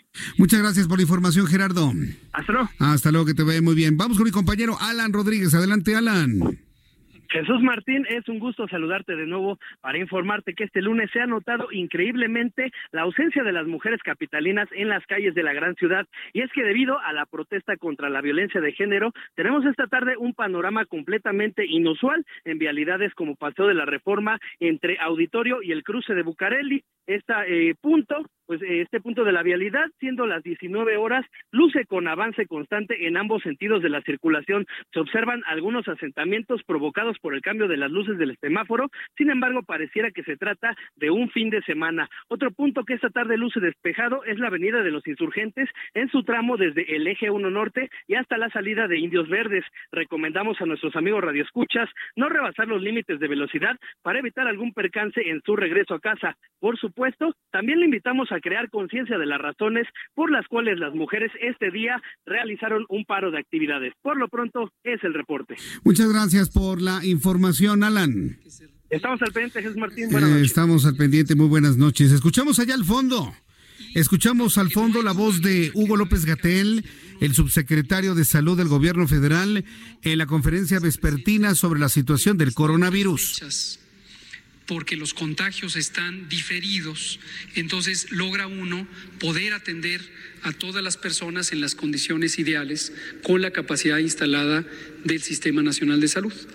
Y el tercer objetivo de las medidas de mitigación es que la cantidad total, la cantidad absoluta de personas enfermas se reduzca. Y esos son los elementos de la mitigación. Esto es lo que está comentando Hugo López Gatel, las estrategias para la mitigación, haciendo un planteamiento de lo que él ya llama como la sana distancia. La sana distancia entre las personas para evitar precisamente que el virus alcance a otras personas y empiece a replicarse rápidamente. Vamos a seguir escuchando unos cuantos segundos de lo que ocurre en el Palacio Nacional, en el Salón Tesorería. eh, de los diarios nacionales o a través de las redes sociales y lo que dicen es cómo, qué no se va a hacer contención y ya dejamos en claro el sábado, pero lo seguimos explicando, que hablar de un abordaje general que se caracteriza por mitigación de ninguna manera quiere decir que no se consideren todas las intervenciones necesarias. De hecho, en la etapa que estamos en este momento, la herramienta principal es una medida de contención. Pero la contención, que significa evitar la transmisión de una persona a la otra, se hace en torno a los casos. Y por eso se usan tres elementos de contención. El primero es la detección temprana de los casos, lo más tempranamente posible, y ahí necesitamos la colaboración de todas las personas que estén en México y que teniendo el antecedente de haber viajado fuera del país, particularmente a los sitios que tienen alta transmisión, si llegaran a tener los síntomas característicos, fiebre, tos, dolor de garganta, dolor de cabeza, dolor de músculos y articulaciones, estornudos, es importante que lo manifiesten pidiendo atención médica, si es con un médico privado, el médico privado está obligado a notificar a la autoridad sanitaria. Si es en una unidad pública del IMSS, del ISTE, de Pemex o de las secretarías estatales de salud o de los institutos de salud, directamente por ser instituciones federales o estatales, pero del sistema público, ellos lo notificarán. ¿sí? Es el elemento uno.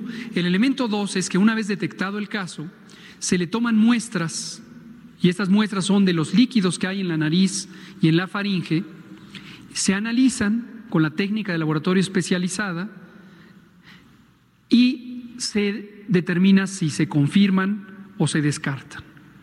Y en cualquiera de los casos se mantienen en aislamiento a las personas y hemos insistido en que este es un aislamiento voluntario, no se le obliga a nadie ni se le limitan su libertad, pero afortunadamente casi siempre hay una respuesta muy positiva donde las personas entienden el problema, entienden la manera de proteger a su familia y a la comunidad y entonces permanecen en este aislamiento voluntario. Esta es la, la voz de Hugo López Gatel, subsecretario de Salud, dando a conocer estas estrategias para la detección oportuna y la atención inmediata de los casos que se lleguen a conocer de coronavirus. Son las 7 con 13, las 7 con 13 horas del centro de la República Mexicana.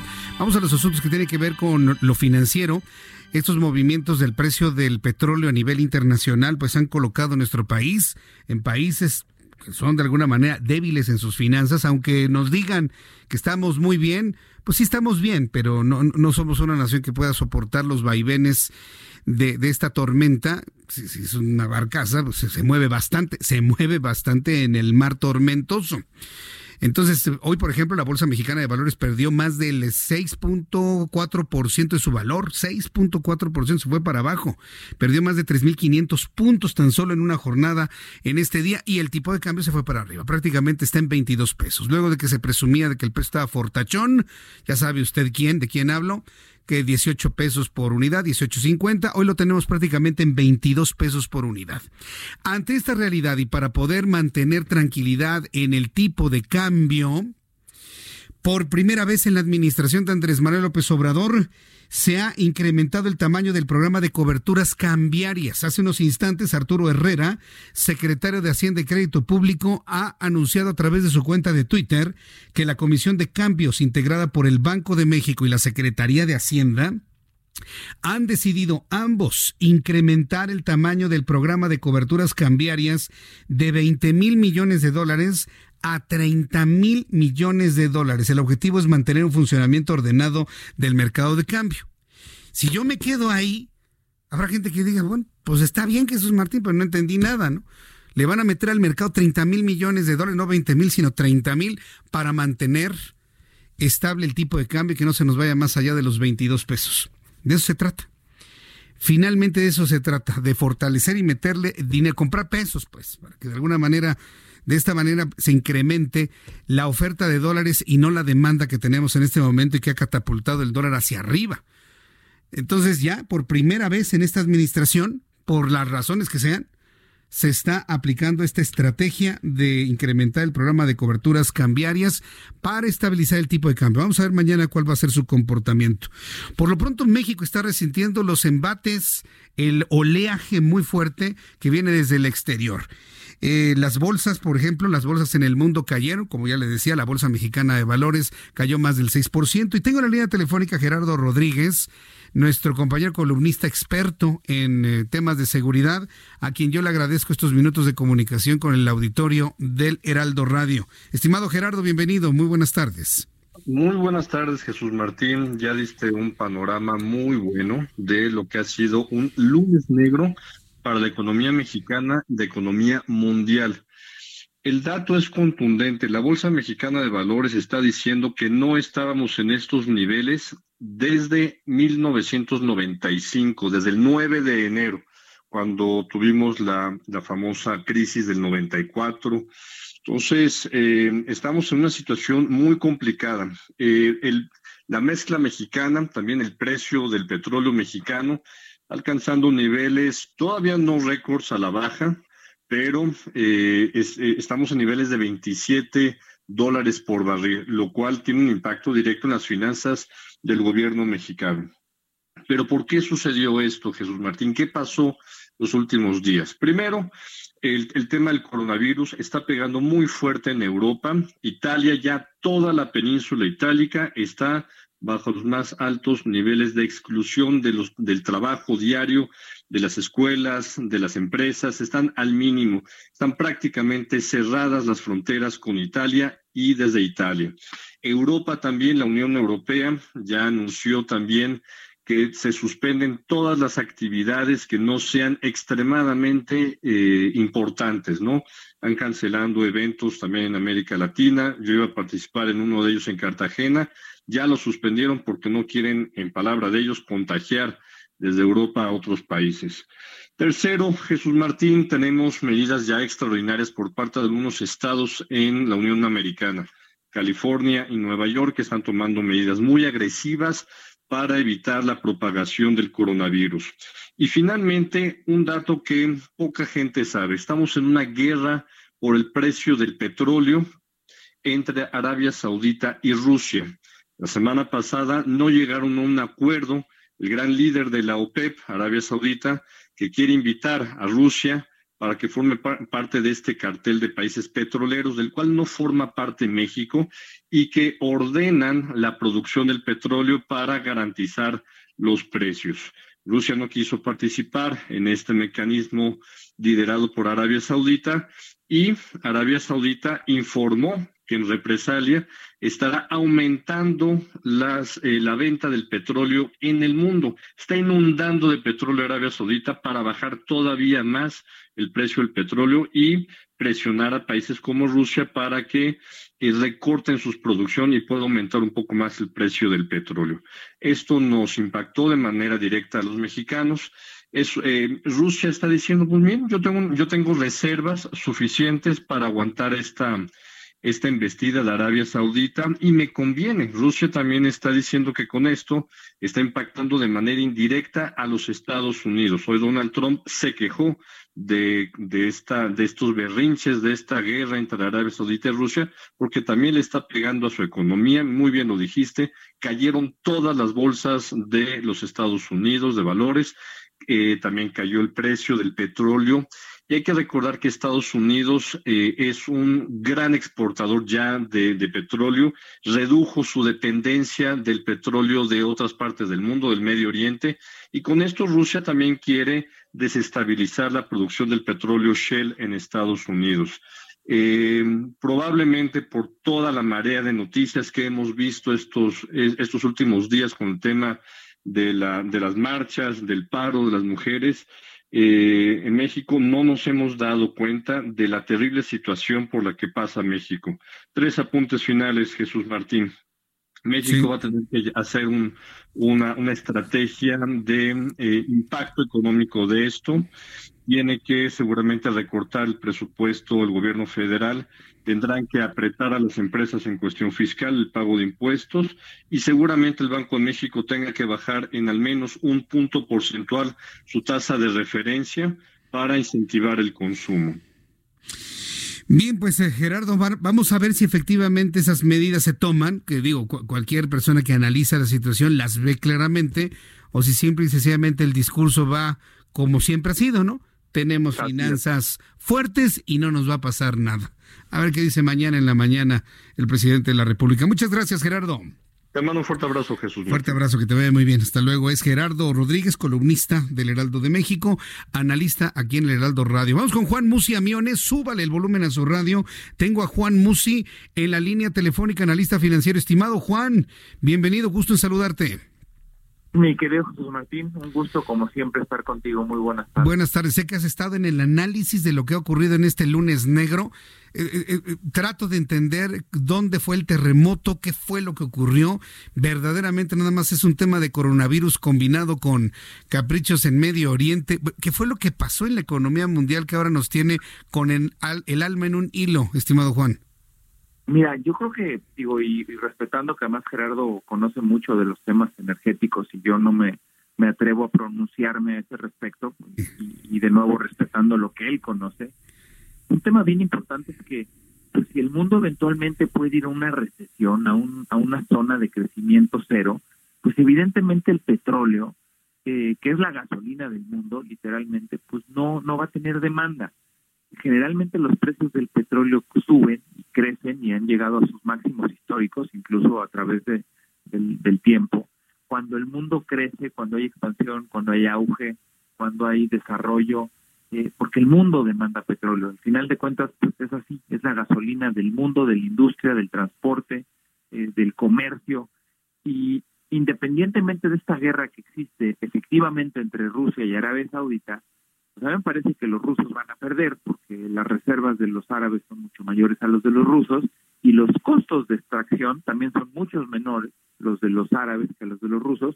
Eh, insisto, sin ser experto en el tema, Jesús Martín, sé que los árabes vendiéndolo incluso a 10 dólares o 12 dólares, están ganando dinero. Cuando tienes un costo de extracción porque tus aguas son tan someras y tu extracción es tan barata porque sobra, evidentemente tu, tu margen es mucho mayor conforme el precio suba, pero también tienes posibilidades de llevar esto a un extremo y por eso yo creo que al final Rusia perdería esta batalla.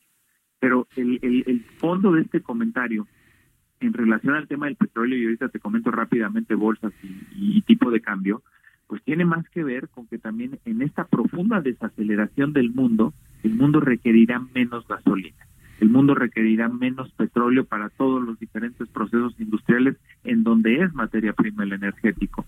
Entonces, pues esto evidentemente no puede cambiar drásticamente, independientemente de que luego pudieran llegar a un acuerdo Arabia Saudita y Rusia. Si el mundo crece menos o recesiona, el precio del petróleo va a seguir estando tirado.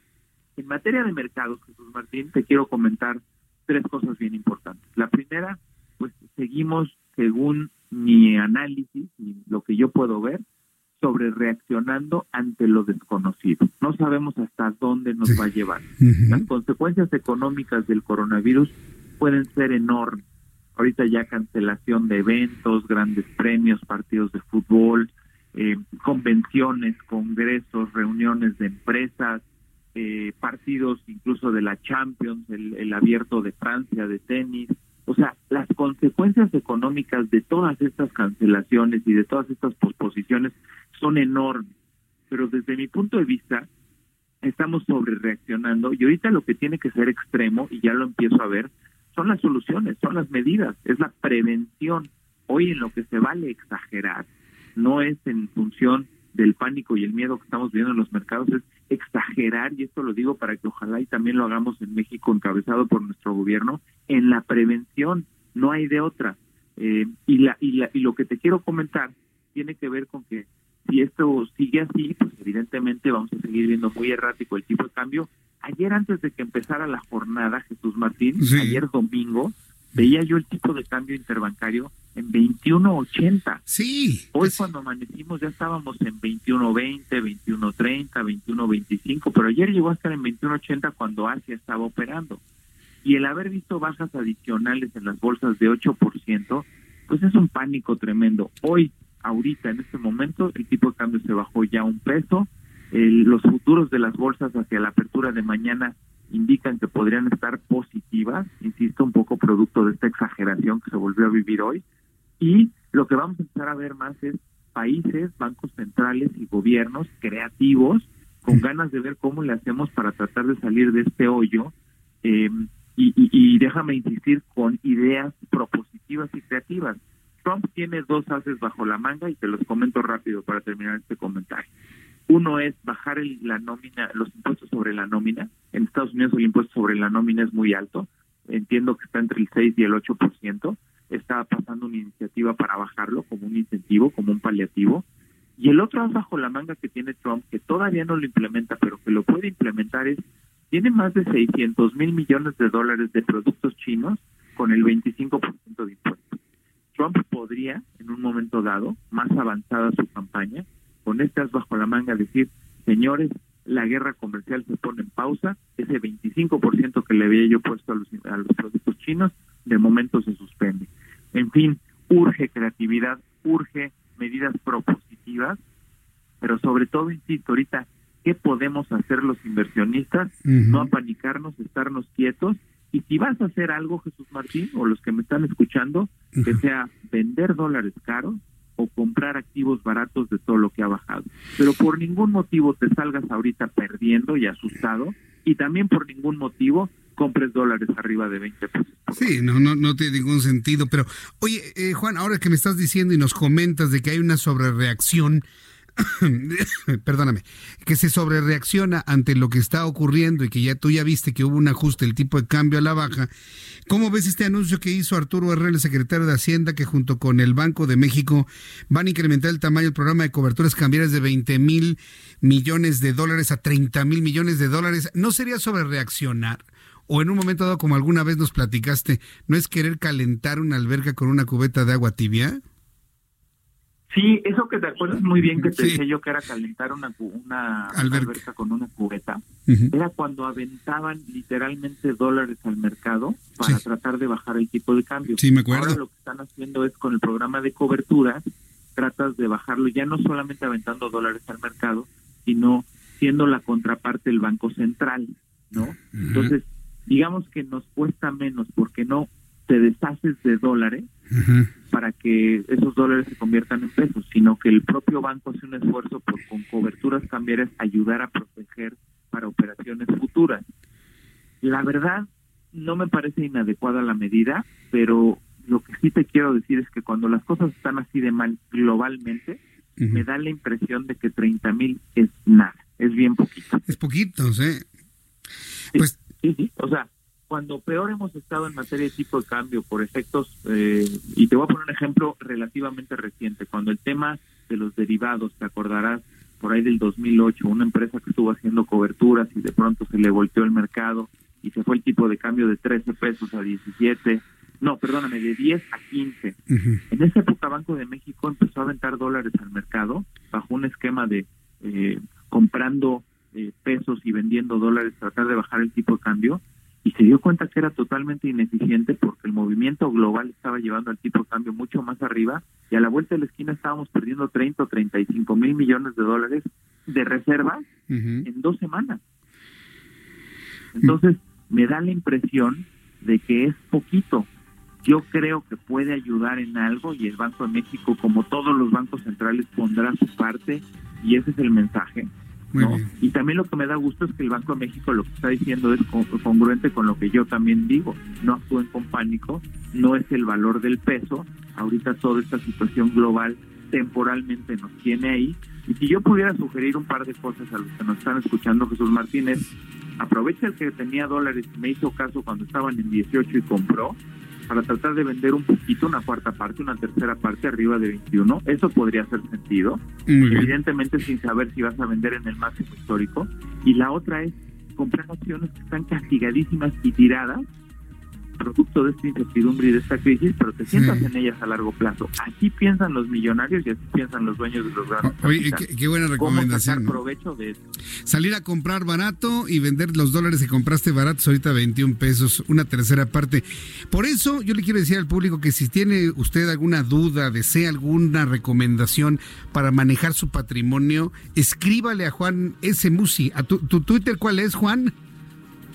Mi Twitter es arroba Juan S. Musi y como siempre lo pongo a, disposición de, la, de nuestro queridísimo auditorio para dudas de corte económico, financiero, recomendaciones de inversión y por supuesto pues con eh, la intención de contestar uno por uno personalmente. Arroba Juan S. Musi, Jesús Martín. Arroba Juan S. Musi. Mi, querido Juan, oye, pues, vamos a estarnos comunicando si no tienes inconveniente a lo largo de esta semana para ir tomando temperatura de cómo van las cosas. Y bueno, pues te agradezco como siempre esta colaboración para el auditorio del Heraldo Radio. Gracias, Juan por el bien de nuestra audiencia, yo creo que sí, tenemos que justamente en estas épocas tener mucha comunicación y evitar que la gente tome decisiones de pánico que le cuesten en su patrimonio, sin duda, Jesús Martín. Así es, bueno, mi querido Juan, fuerte abrazo, cuídate mucho, por favor. Igualmente, Jesús Martín. Nos vemos, que te vaya muy bien. Es Juan Musi, aquí en el Heraldo Radio. Nadie como él explica las finanzas. Miren, nada más ya, ya tenemos una, una claridad y recomendaciones para el inversionista el día de mañana. Salir a comprar acciones baratas, vender dólares los que los compraron en 18 pesos, pues ya le va a ganar 3 pesos a cada dólar. Entonces son, ese tipo de recomendaciones. Escríbale, arroba Juan S. Musi, Juan S. Musi. Voy a los mensajes y regreso enseguida con más información. Le invito para que me escriba a través de mi cuenta de Twitter, arroba Jesús Martín MX. Escuchas a Jesús Martín Mendoza con las noticias de la tarde por Heraldo Radio, una estación de Heraldo Media Group. Heraldo Radio. La HCL se comparte, se ve y ahora también se escucha.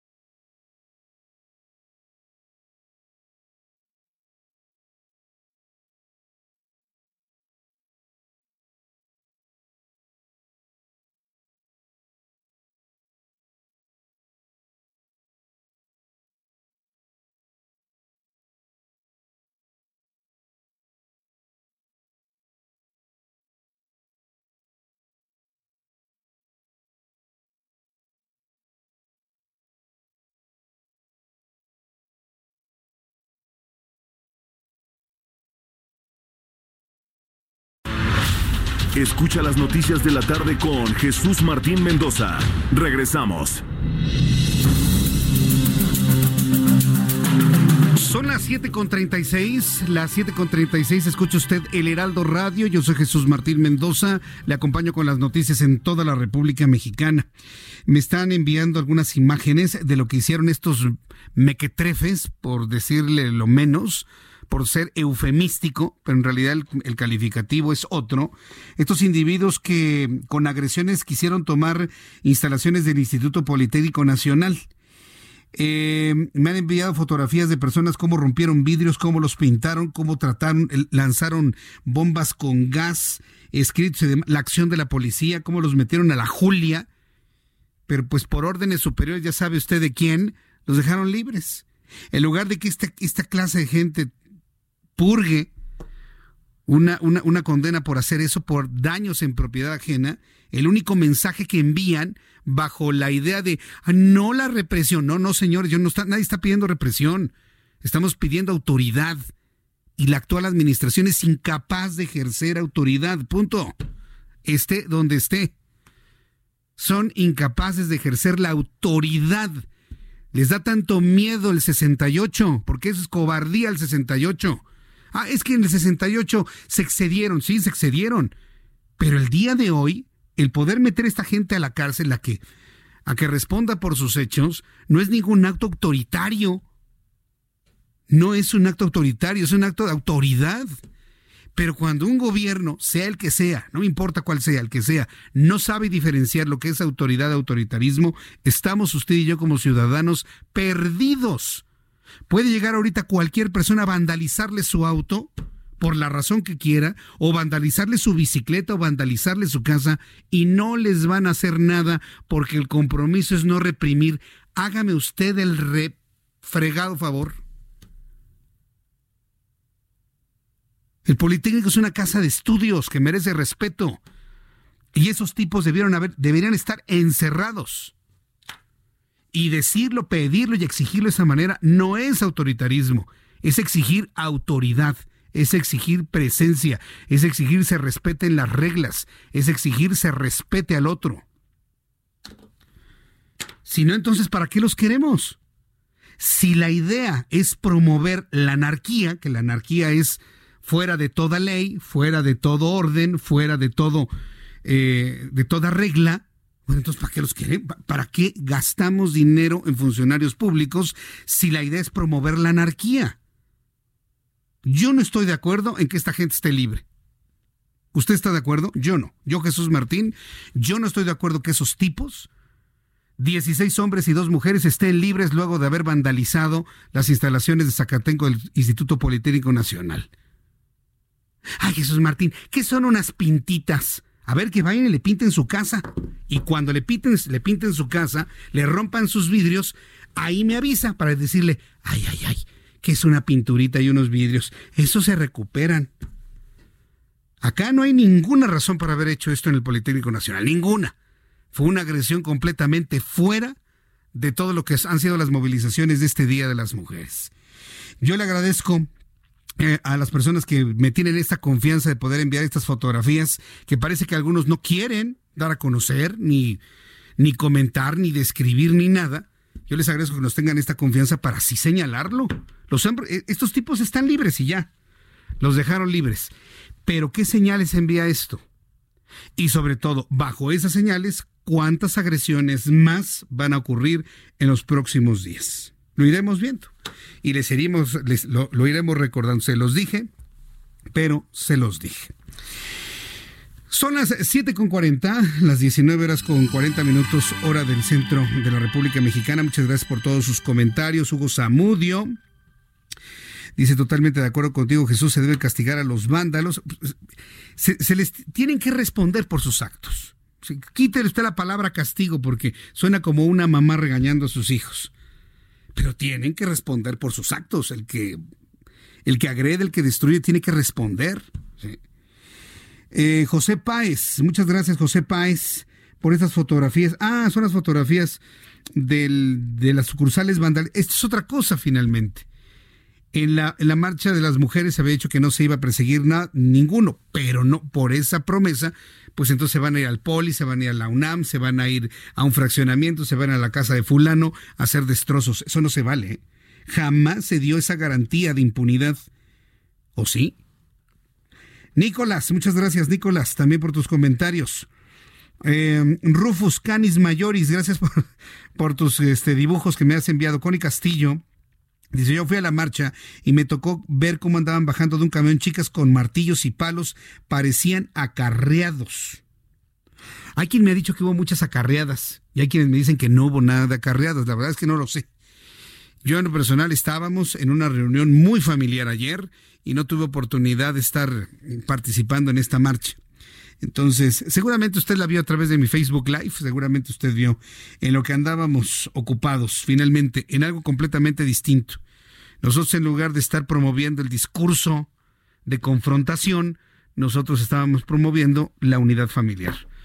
Si usted quiere, en un núcleo como el Elysium, si usted quiere.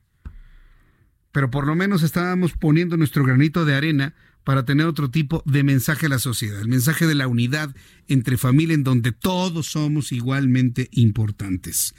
Todos, por supuesto. Jorge PM.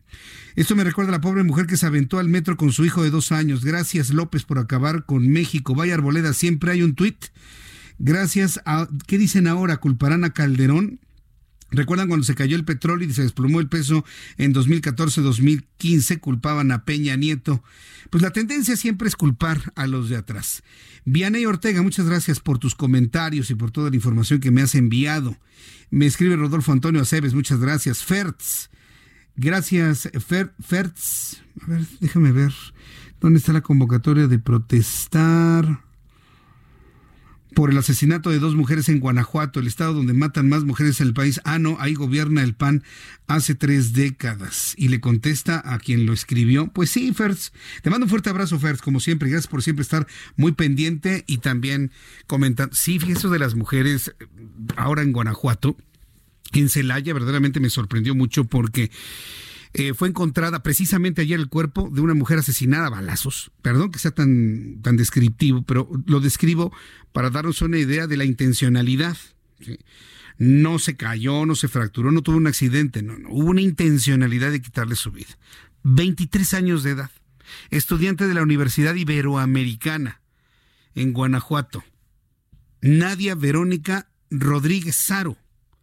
Cuando yo leí el apellido Rodríguez Saro, Dije, yo conozco a, la familia Rodríguez Saro y efectivamente resultó ser sobrina de una ex colaboradora mía de allá de Radio Centro, de hace algunos años. Y ya cuando tomamos contacto, pues verdaderamente la, familia está destrozada y no tienen idea del por qué mataron a la muchacha. Una chica joven, estudiante, con, con mucha energía. Y este, y bueno, pues la familia en este momento no, no tiene idea qué fue lo que ocurrió. Ir a una fiesta Parece que ahora es jugarse la vida. Ir a una fiesta es jugarse la vida prácticamente. Así que desde aquí le enviamos nuestro más sincero pésame a la familia Rodríguez Saro, quien tuvo la pena de, de, perder a Nadia Verónica en condiciones que en este momento investiga la Fiscalía del Estado. Está investigando la Fiscalía del Estado y a ver finalmente en qué concluye este asunto. Ni era muy tarde, ni estaba en lugares desolados, como luego alguien puede decir y pensar pero de eso se trata precisamente toda esta serie de marchas, ¿no? De que las mujeres puedan ir y venir, subir y bajar a la hora que sea y como vayan vestidas y no les pase nada. Ese es el punto. Eso es lo que se está persiguiendo. Pero pues a ver, yo lo, lamento mucho. A, a, mi querida amiga Elizabeth Rodríguez Saro, desde aquí te envío un abrazo y de verdad lamento mucho el momento tan doloroso por el que está transitando tu familia. La subasta realiza. ¿A cuál me dijiste? Perdón. Sí, no, esa no. La de la subasta no, por favor. Digo, la verdad es que a quién le importa que estén vendiendo ahí unas joyas ahí de, quién sabe quién que si compra un coche, sí. Joyas con mala vibra, ¿no? Así de los, el, oro y los diamantes ahí que quién sabe qué maldiciones tengan y ahí los andan comprando, ¿no? Eh, ¿Cuál me dijiste? ¿La 42? La de la inflación, la de la inflación. Ya que estamos hablando precisamente con todo el asunto económico financiero, mire que todavía la inflación, el reporte de inflación que se dio a conocer, es con el efecto anterior. Vamos a ver en el en el cálculo de los siguientes 15 días a ver cómo, cómo reporta la inflación. Por lo pronto, durante el segundo mes del año, es decir, durante de febrero de 2019 a febrero de 2020, el índice nacional de precios al consumidor se ubicó en 3.70% de acuerdo con datos del Instituto Nacional de Estadística y Geografía. No se vaya con la finta, este 3.70% no es porque se hagan bien las cosas, sino porque la economía está paralizada. Con relación a enero, este indicador registró un aumento del 0.42%. En febrero pasado, los productos que influyeron en el nivel de la inflación mensual fueron el jitomate, el tomate verde, el huevo, vivienda propia, plátanos, cigarrillos y frijol. Mientras que los productos que disminuyeron sus precios fueron la cebolla, el gas doméstico, el gas LP. ¿Bajó el precio del gas LP? ¿Tú qué tienes en tu casa? ¿El gas estacionario? ¿Estacionario? O sea, lo compras por litros, no por kilos y, te ha bajado el gas o vea que no. yo no sé cuando dicen, es que bajó el gas doméstico, pero ¿dónde? ¿Dónde bajó? ¿O a quién se lo bajaron? Gasolina, la gasolina no ha bajado, por Dios santo. A ver, señores del INEGI, ¿dónde bajó la gasolina? A lo mejor en promedio, pero aquí en el centro del país la gasolina ha seguido subiendo. Transporte aéreo, chiles poblanos, nopales, entre otros según lo que ha dado a conocer el Instituto Nacional de Estadística y Geografía. Sobre el asunto del coronavirus, eh, la conferencia de hoy ni fu ni fa, ¿verdad? La conferencia hoy de Hugo López Gatel, ni fu ni fa. Es decir, traían lo mismo, esas ganas de perder el tiempo. ¿eh? Si no hay nada nuevo, señores, hoy no hay conferencia, bye. Pero pues, quiero decir que usted y yo estamos muy preocupados por el coronavirus aquí en México. Ah, bueno. Pues ya hay seis casos de sarampión un nervio más para las mamás. Pues sí. Y el sarampión es endémico, ¿eh? es de aquí. Seis casos de sarampión se han registrado en la Ciudad de México de acuerdo con la Secretaría de Salud Capitalina. Con corte el domingo pasado, la dependencia local, local reportó de este total, cinco ya fueron dados de alta. Asimismo, se confirmó que el brote en el reclusorio norte ya está controlado. Y es que el caso del sistema penitenciario se aplicaron vacunas de 7.838 personas entre reclusos, custodios, así como visitantes familiares. Tome en consideración que los síntomas aparecen de 7 a 14 días, es el tiempo de incubación del virus. Después de tener contacto con este virus, generalmente incluye fiebre, la fiebre es muy alta, es un calenturón tremendo que llega a los 39, a veces 40 grados, tos y lagrimeo, además de sarpullido después de 3 a 5 días de los primeros síntomas. Cuando usted vea la temperatura muy alta en sus hijos o en las personas adultas, no lo piense dos veces, llévelo al centro de salud más cercano para que le descarten sarampión. Estábamos aquí luchando con el coronavirus, el nervio del coronavirus, y ahora nos sale el sarampión. Atención, escuelas. Atención, escuelas, es una enfermedad que aparece más en niños. ¿Por qué no había surgido el sarampión? Porque estábamos viviendo la protección indirecta de todos los demás que se habían vacunado, inclusive adultos, y ahora pues ya empiezan a surgir algunos casos debido a que hay una gran cantidad de niños que no se han vacunado contra el sarampión. Ya le platicaba lo que sucedió hace, ¿cuánto? Hace como 10 años, 10, 15 años, que en los Estados Unidos empezó a hablar de que la vacuna contra la triple viral que se le llamaba, que protege contra sarampión, parotiditis y varicela, eh, estaba presuntamente involucrada en casos de autismo. El asunto se ha descartado por completo. Sin embargo, hay muchos niños que para evitar el autismo no fueron vacunados con esta vacuna. Que ahora ya no le llaman triple viral, le cambiaron el nombre, pues para tratar de darle la vuelta, pero pues finalmente es la misma vacuna. Lleve a sus niños al centro de salud. Francisco Villalobos, estás en los Estados Unidos. Adelante, Francisco una falsedad, pero marcarme eso de no vacunar a los niños y responsabilidad que tuvieron aquí en el estado de Texas. ¿Te acuerdas? Las autoridades literalmente que prohibir. No, y actualmente, o sea, digo, actualmente todavía hay gente que cree esa estupidez, con perdón la palabra, Jesús Martín, al grado de que cientos, este, estos, este, eh, distritos escolares han prohibido la inscripción de niños que no presenten su cartilla de vacunas y que claramente y dije que tenga absolutamente todas presentes para evitar este su resurgimiento de este de enfermedades que no se habían visto desde la década de los 40, por Dios.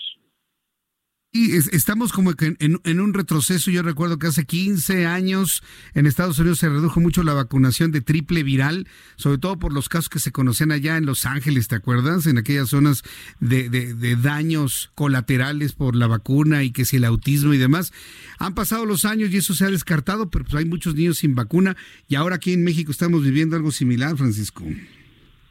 No, es triste, la verdad, le insisto, una irresponsabilidad porque no hay ninguna prueba científica de algún científico, digamos, que tenga trayectoria y que sea, que tenga credibilidad, que, que diga o que, digamos, reafirme esto, que es una flagrante, flagrante mentira acerca del autismo. También, desgraciadamente, hoy por hoy, el, el diagnóstico de autismo se ha incrementado de una manera, ¿cómo te explico? No quiero decir responsable porque no soy experto, Jesús Martín, pero lo que igual en nuestros tiempos era llamado el niño simplemente está distraído, qué sé yo, el niño simplemente es muy alegre o muy hiperactivo, aquí luego, luego ya no quiere poner un diagnóstico psicológico y darle ese marcar la vida del niño por siempre. En ciertos lados, yo creo que también es bueno porque detectas problemas antes de que se pongan peores, pero también a veces se sobrediagnostica en este país. Y algo que tenemos ahorita, especialmente en cuestiones eh, completamente al revés,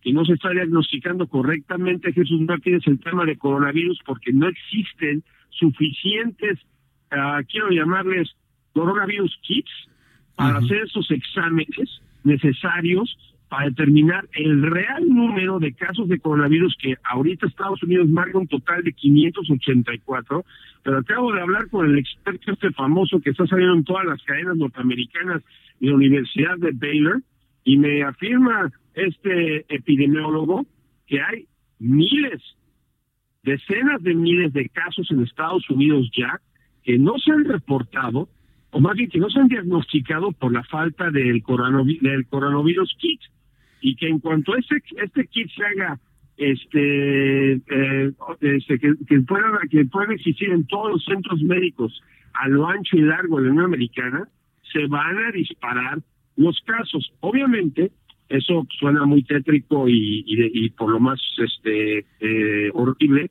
pero no es apocalíptico. El virus no tiene un, un índice alto de mortalidad especialmente para gente que está sana. Gracias a Dios sobre los niños que al parecer quedan inmunes de este virus, Jesús Martín, y que se puede controlar simplemente teniendo medidas normales de higiene que no marcan al pánico, que no dictan que se va a acabar el mundo, aunque se explote el número de casos, porque si se explota el número de casos, también se va a reducir drásticamente el número de muertos, este, me quiero, casi casi por abajo del, de la influenza, y otras enfermedades que, repito, todavía se muere más gente de hepatitis que de este nuevo virus viral. En eso estoy completamente. Se muere más gente, incluso hasta por diarreas en el mundo que por que por el eh, coronavirus en, este momento. No es hacerlo menos, no es hacerlo menos, pero es una es una realidad. ¿Qué más nos tienes por ahí, mi querido Francisco? Bueno, pues especialmente el tema de, este, este tema del coronavirus, o sea, se combina por el asunto de ya el desplome de, los precios del crudo a raíz de la guerra que tiene este, entre Rusia y Arabia Saudita, nada que ver. Guerra comercial, guerra de precios de petróleo entre ambos países y pues, o sea, entre eso, el coronavirus, la psicosis causada por lo mismo, pues causó el desplome más grande en la historia de Wall Street. Ya llevamos dos en menos de una semana y pues, o sea, hay que recordar que estamos a siete meses de las elecciones y la principal bandera de reelección de este señor ha sido su, su economía este magnífica que heredó del presidente Obama. Así que a ver qué pasa con eso y ojalá que no dure mucho el petróleo porque sé que afecta eso mucho a México. Oye, mañana hay que estar muy pendientes si se le determina a Ted Cruz que tiene coronavirus luego que saludó a esta persona enferma, Francisco.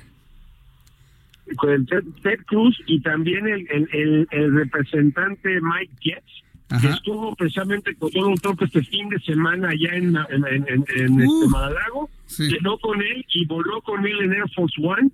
No creo que si el presidente de los Estados Unidos es diagnosticado con el coronavirus, sinceramente no creo que ese diagnóstico salga a luz pública, la verdad lo dudo, porque lo van a tomar como tema de seguridad nacional. ¿eh? Sí, por supuesto. No, aunque esté enfermo de eso y otras cosas, no lo vamos a saber. Francisco, nos escuchamos mañana. Te envío un fuerte abrazo. Gracias seguimos pedido. Un abrazo y que no panda el cúnico, compañero. Se va a acabar el mundo. Un abrazo. Gracias, que te vaya muy bien. Como decía el personaje de Roberto Gómez Bolaños, que no panda el cúnico, que no cunda el pánico, hombre. Por lo pronto aquí en México esté muy pendiente no nada más del coronavirus, esté pendiente de la influenza, esté pendiente ahora del sarampión. Y con esto nos despedimos el día de hoy. Muchas gracias por habernos acompañado. Así de rápido se nos fueron dos horas de noticias y la verdad me quedaron todavía algunos asuntos en el tintero, pero vamos a hacer algo, vamos a dejar que sea Manuel Zamacona quien siga acompañándole con las noticias en estas frecuencias en toda la República Mexicana, en, eh, en, otras emisoras en el país. Regresamos a nuestra programación habitual. Saludos a nuestros amigos que tienen programas locales en las otras emisoras de radio. Por lo pronto aquí en el centro del país, 98.5 de FM, 540 amplitud modulada. Continuamos con la información y le invito para que mañana me acompañe, 2 de la tarde, Heraldo Televisión, 6 de la tarde, Heraldo Radio. Por su atención, gracias. Que tenga usted muy buenas noches. Soy Jesús Martín Mendoza.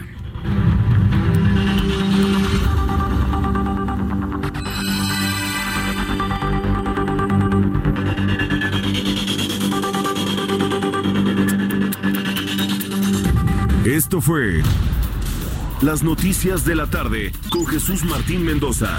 Heraldo Radio. Ever catch yourself eating the same flavorless dinner three days in a row? Dreaming of something better? Well, HelloFresh is your guilt-free dream come true, baby. It's me, Kiki Palmer. Let's wake up those taste buds with hot, juicy pecan-crusted chicken or garlic butter shrimp scampi. Mm. Hello Fresh. Stop dreaming of all the delicious possibilities and dig in at HelloFresh.com. Let's get this dinner party started.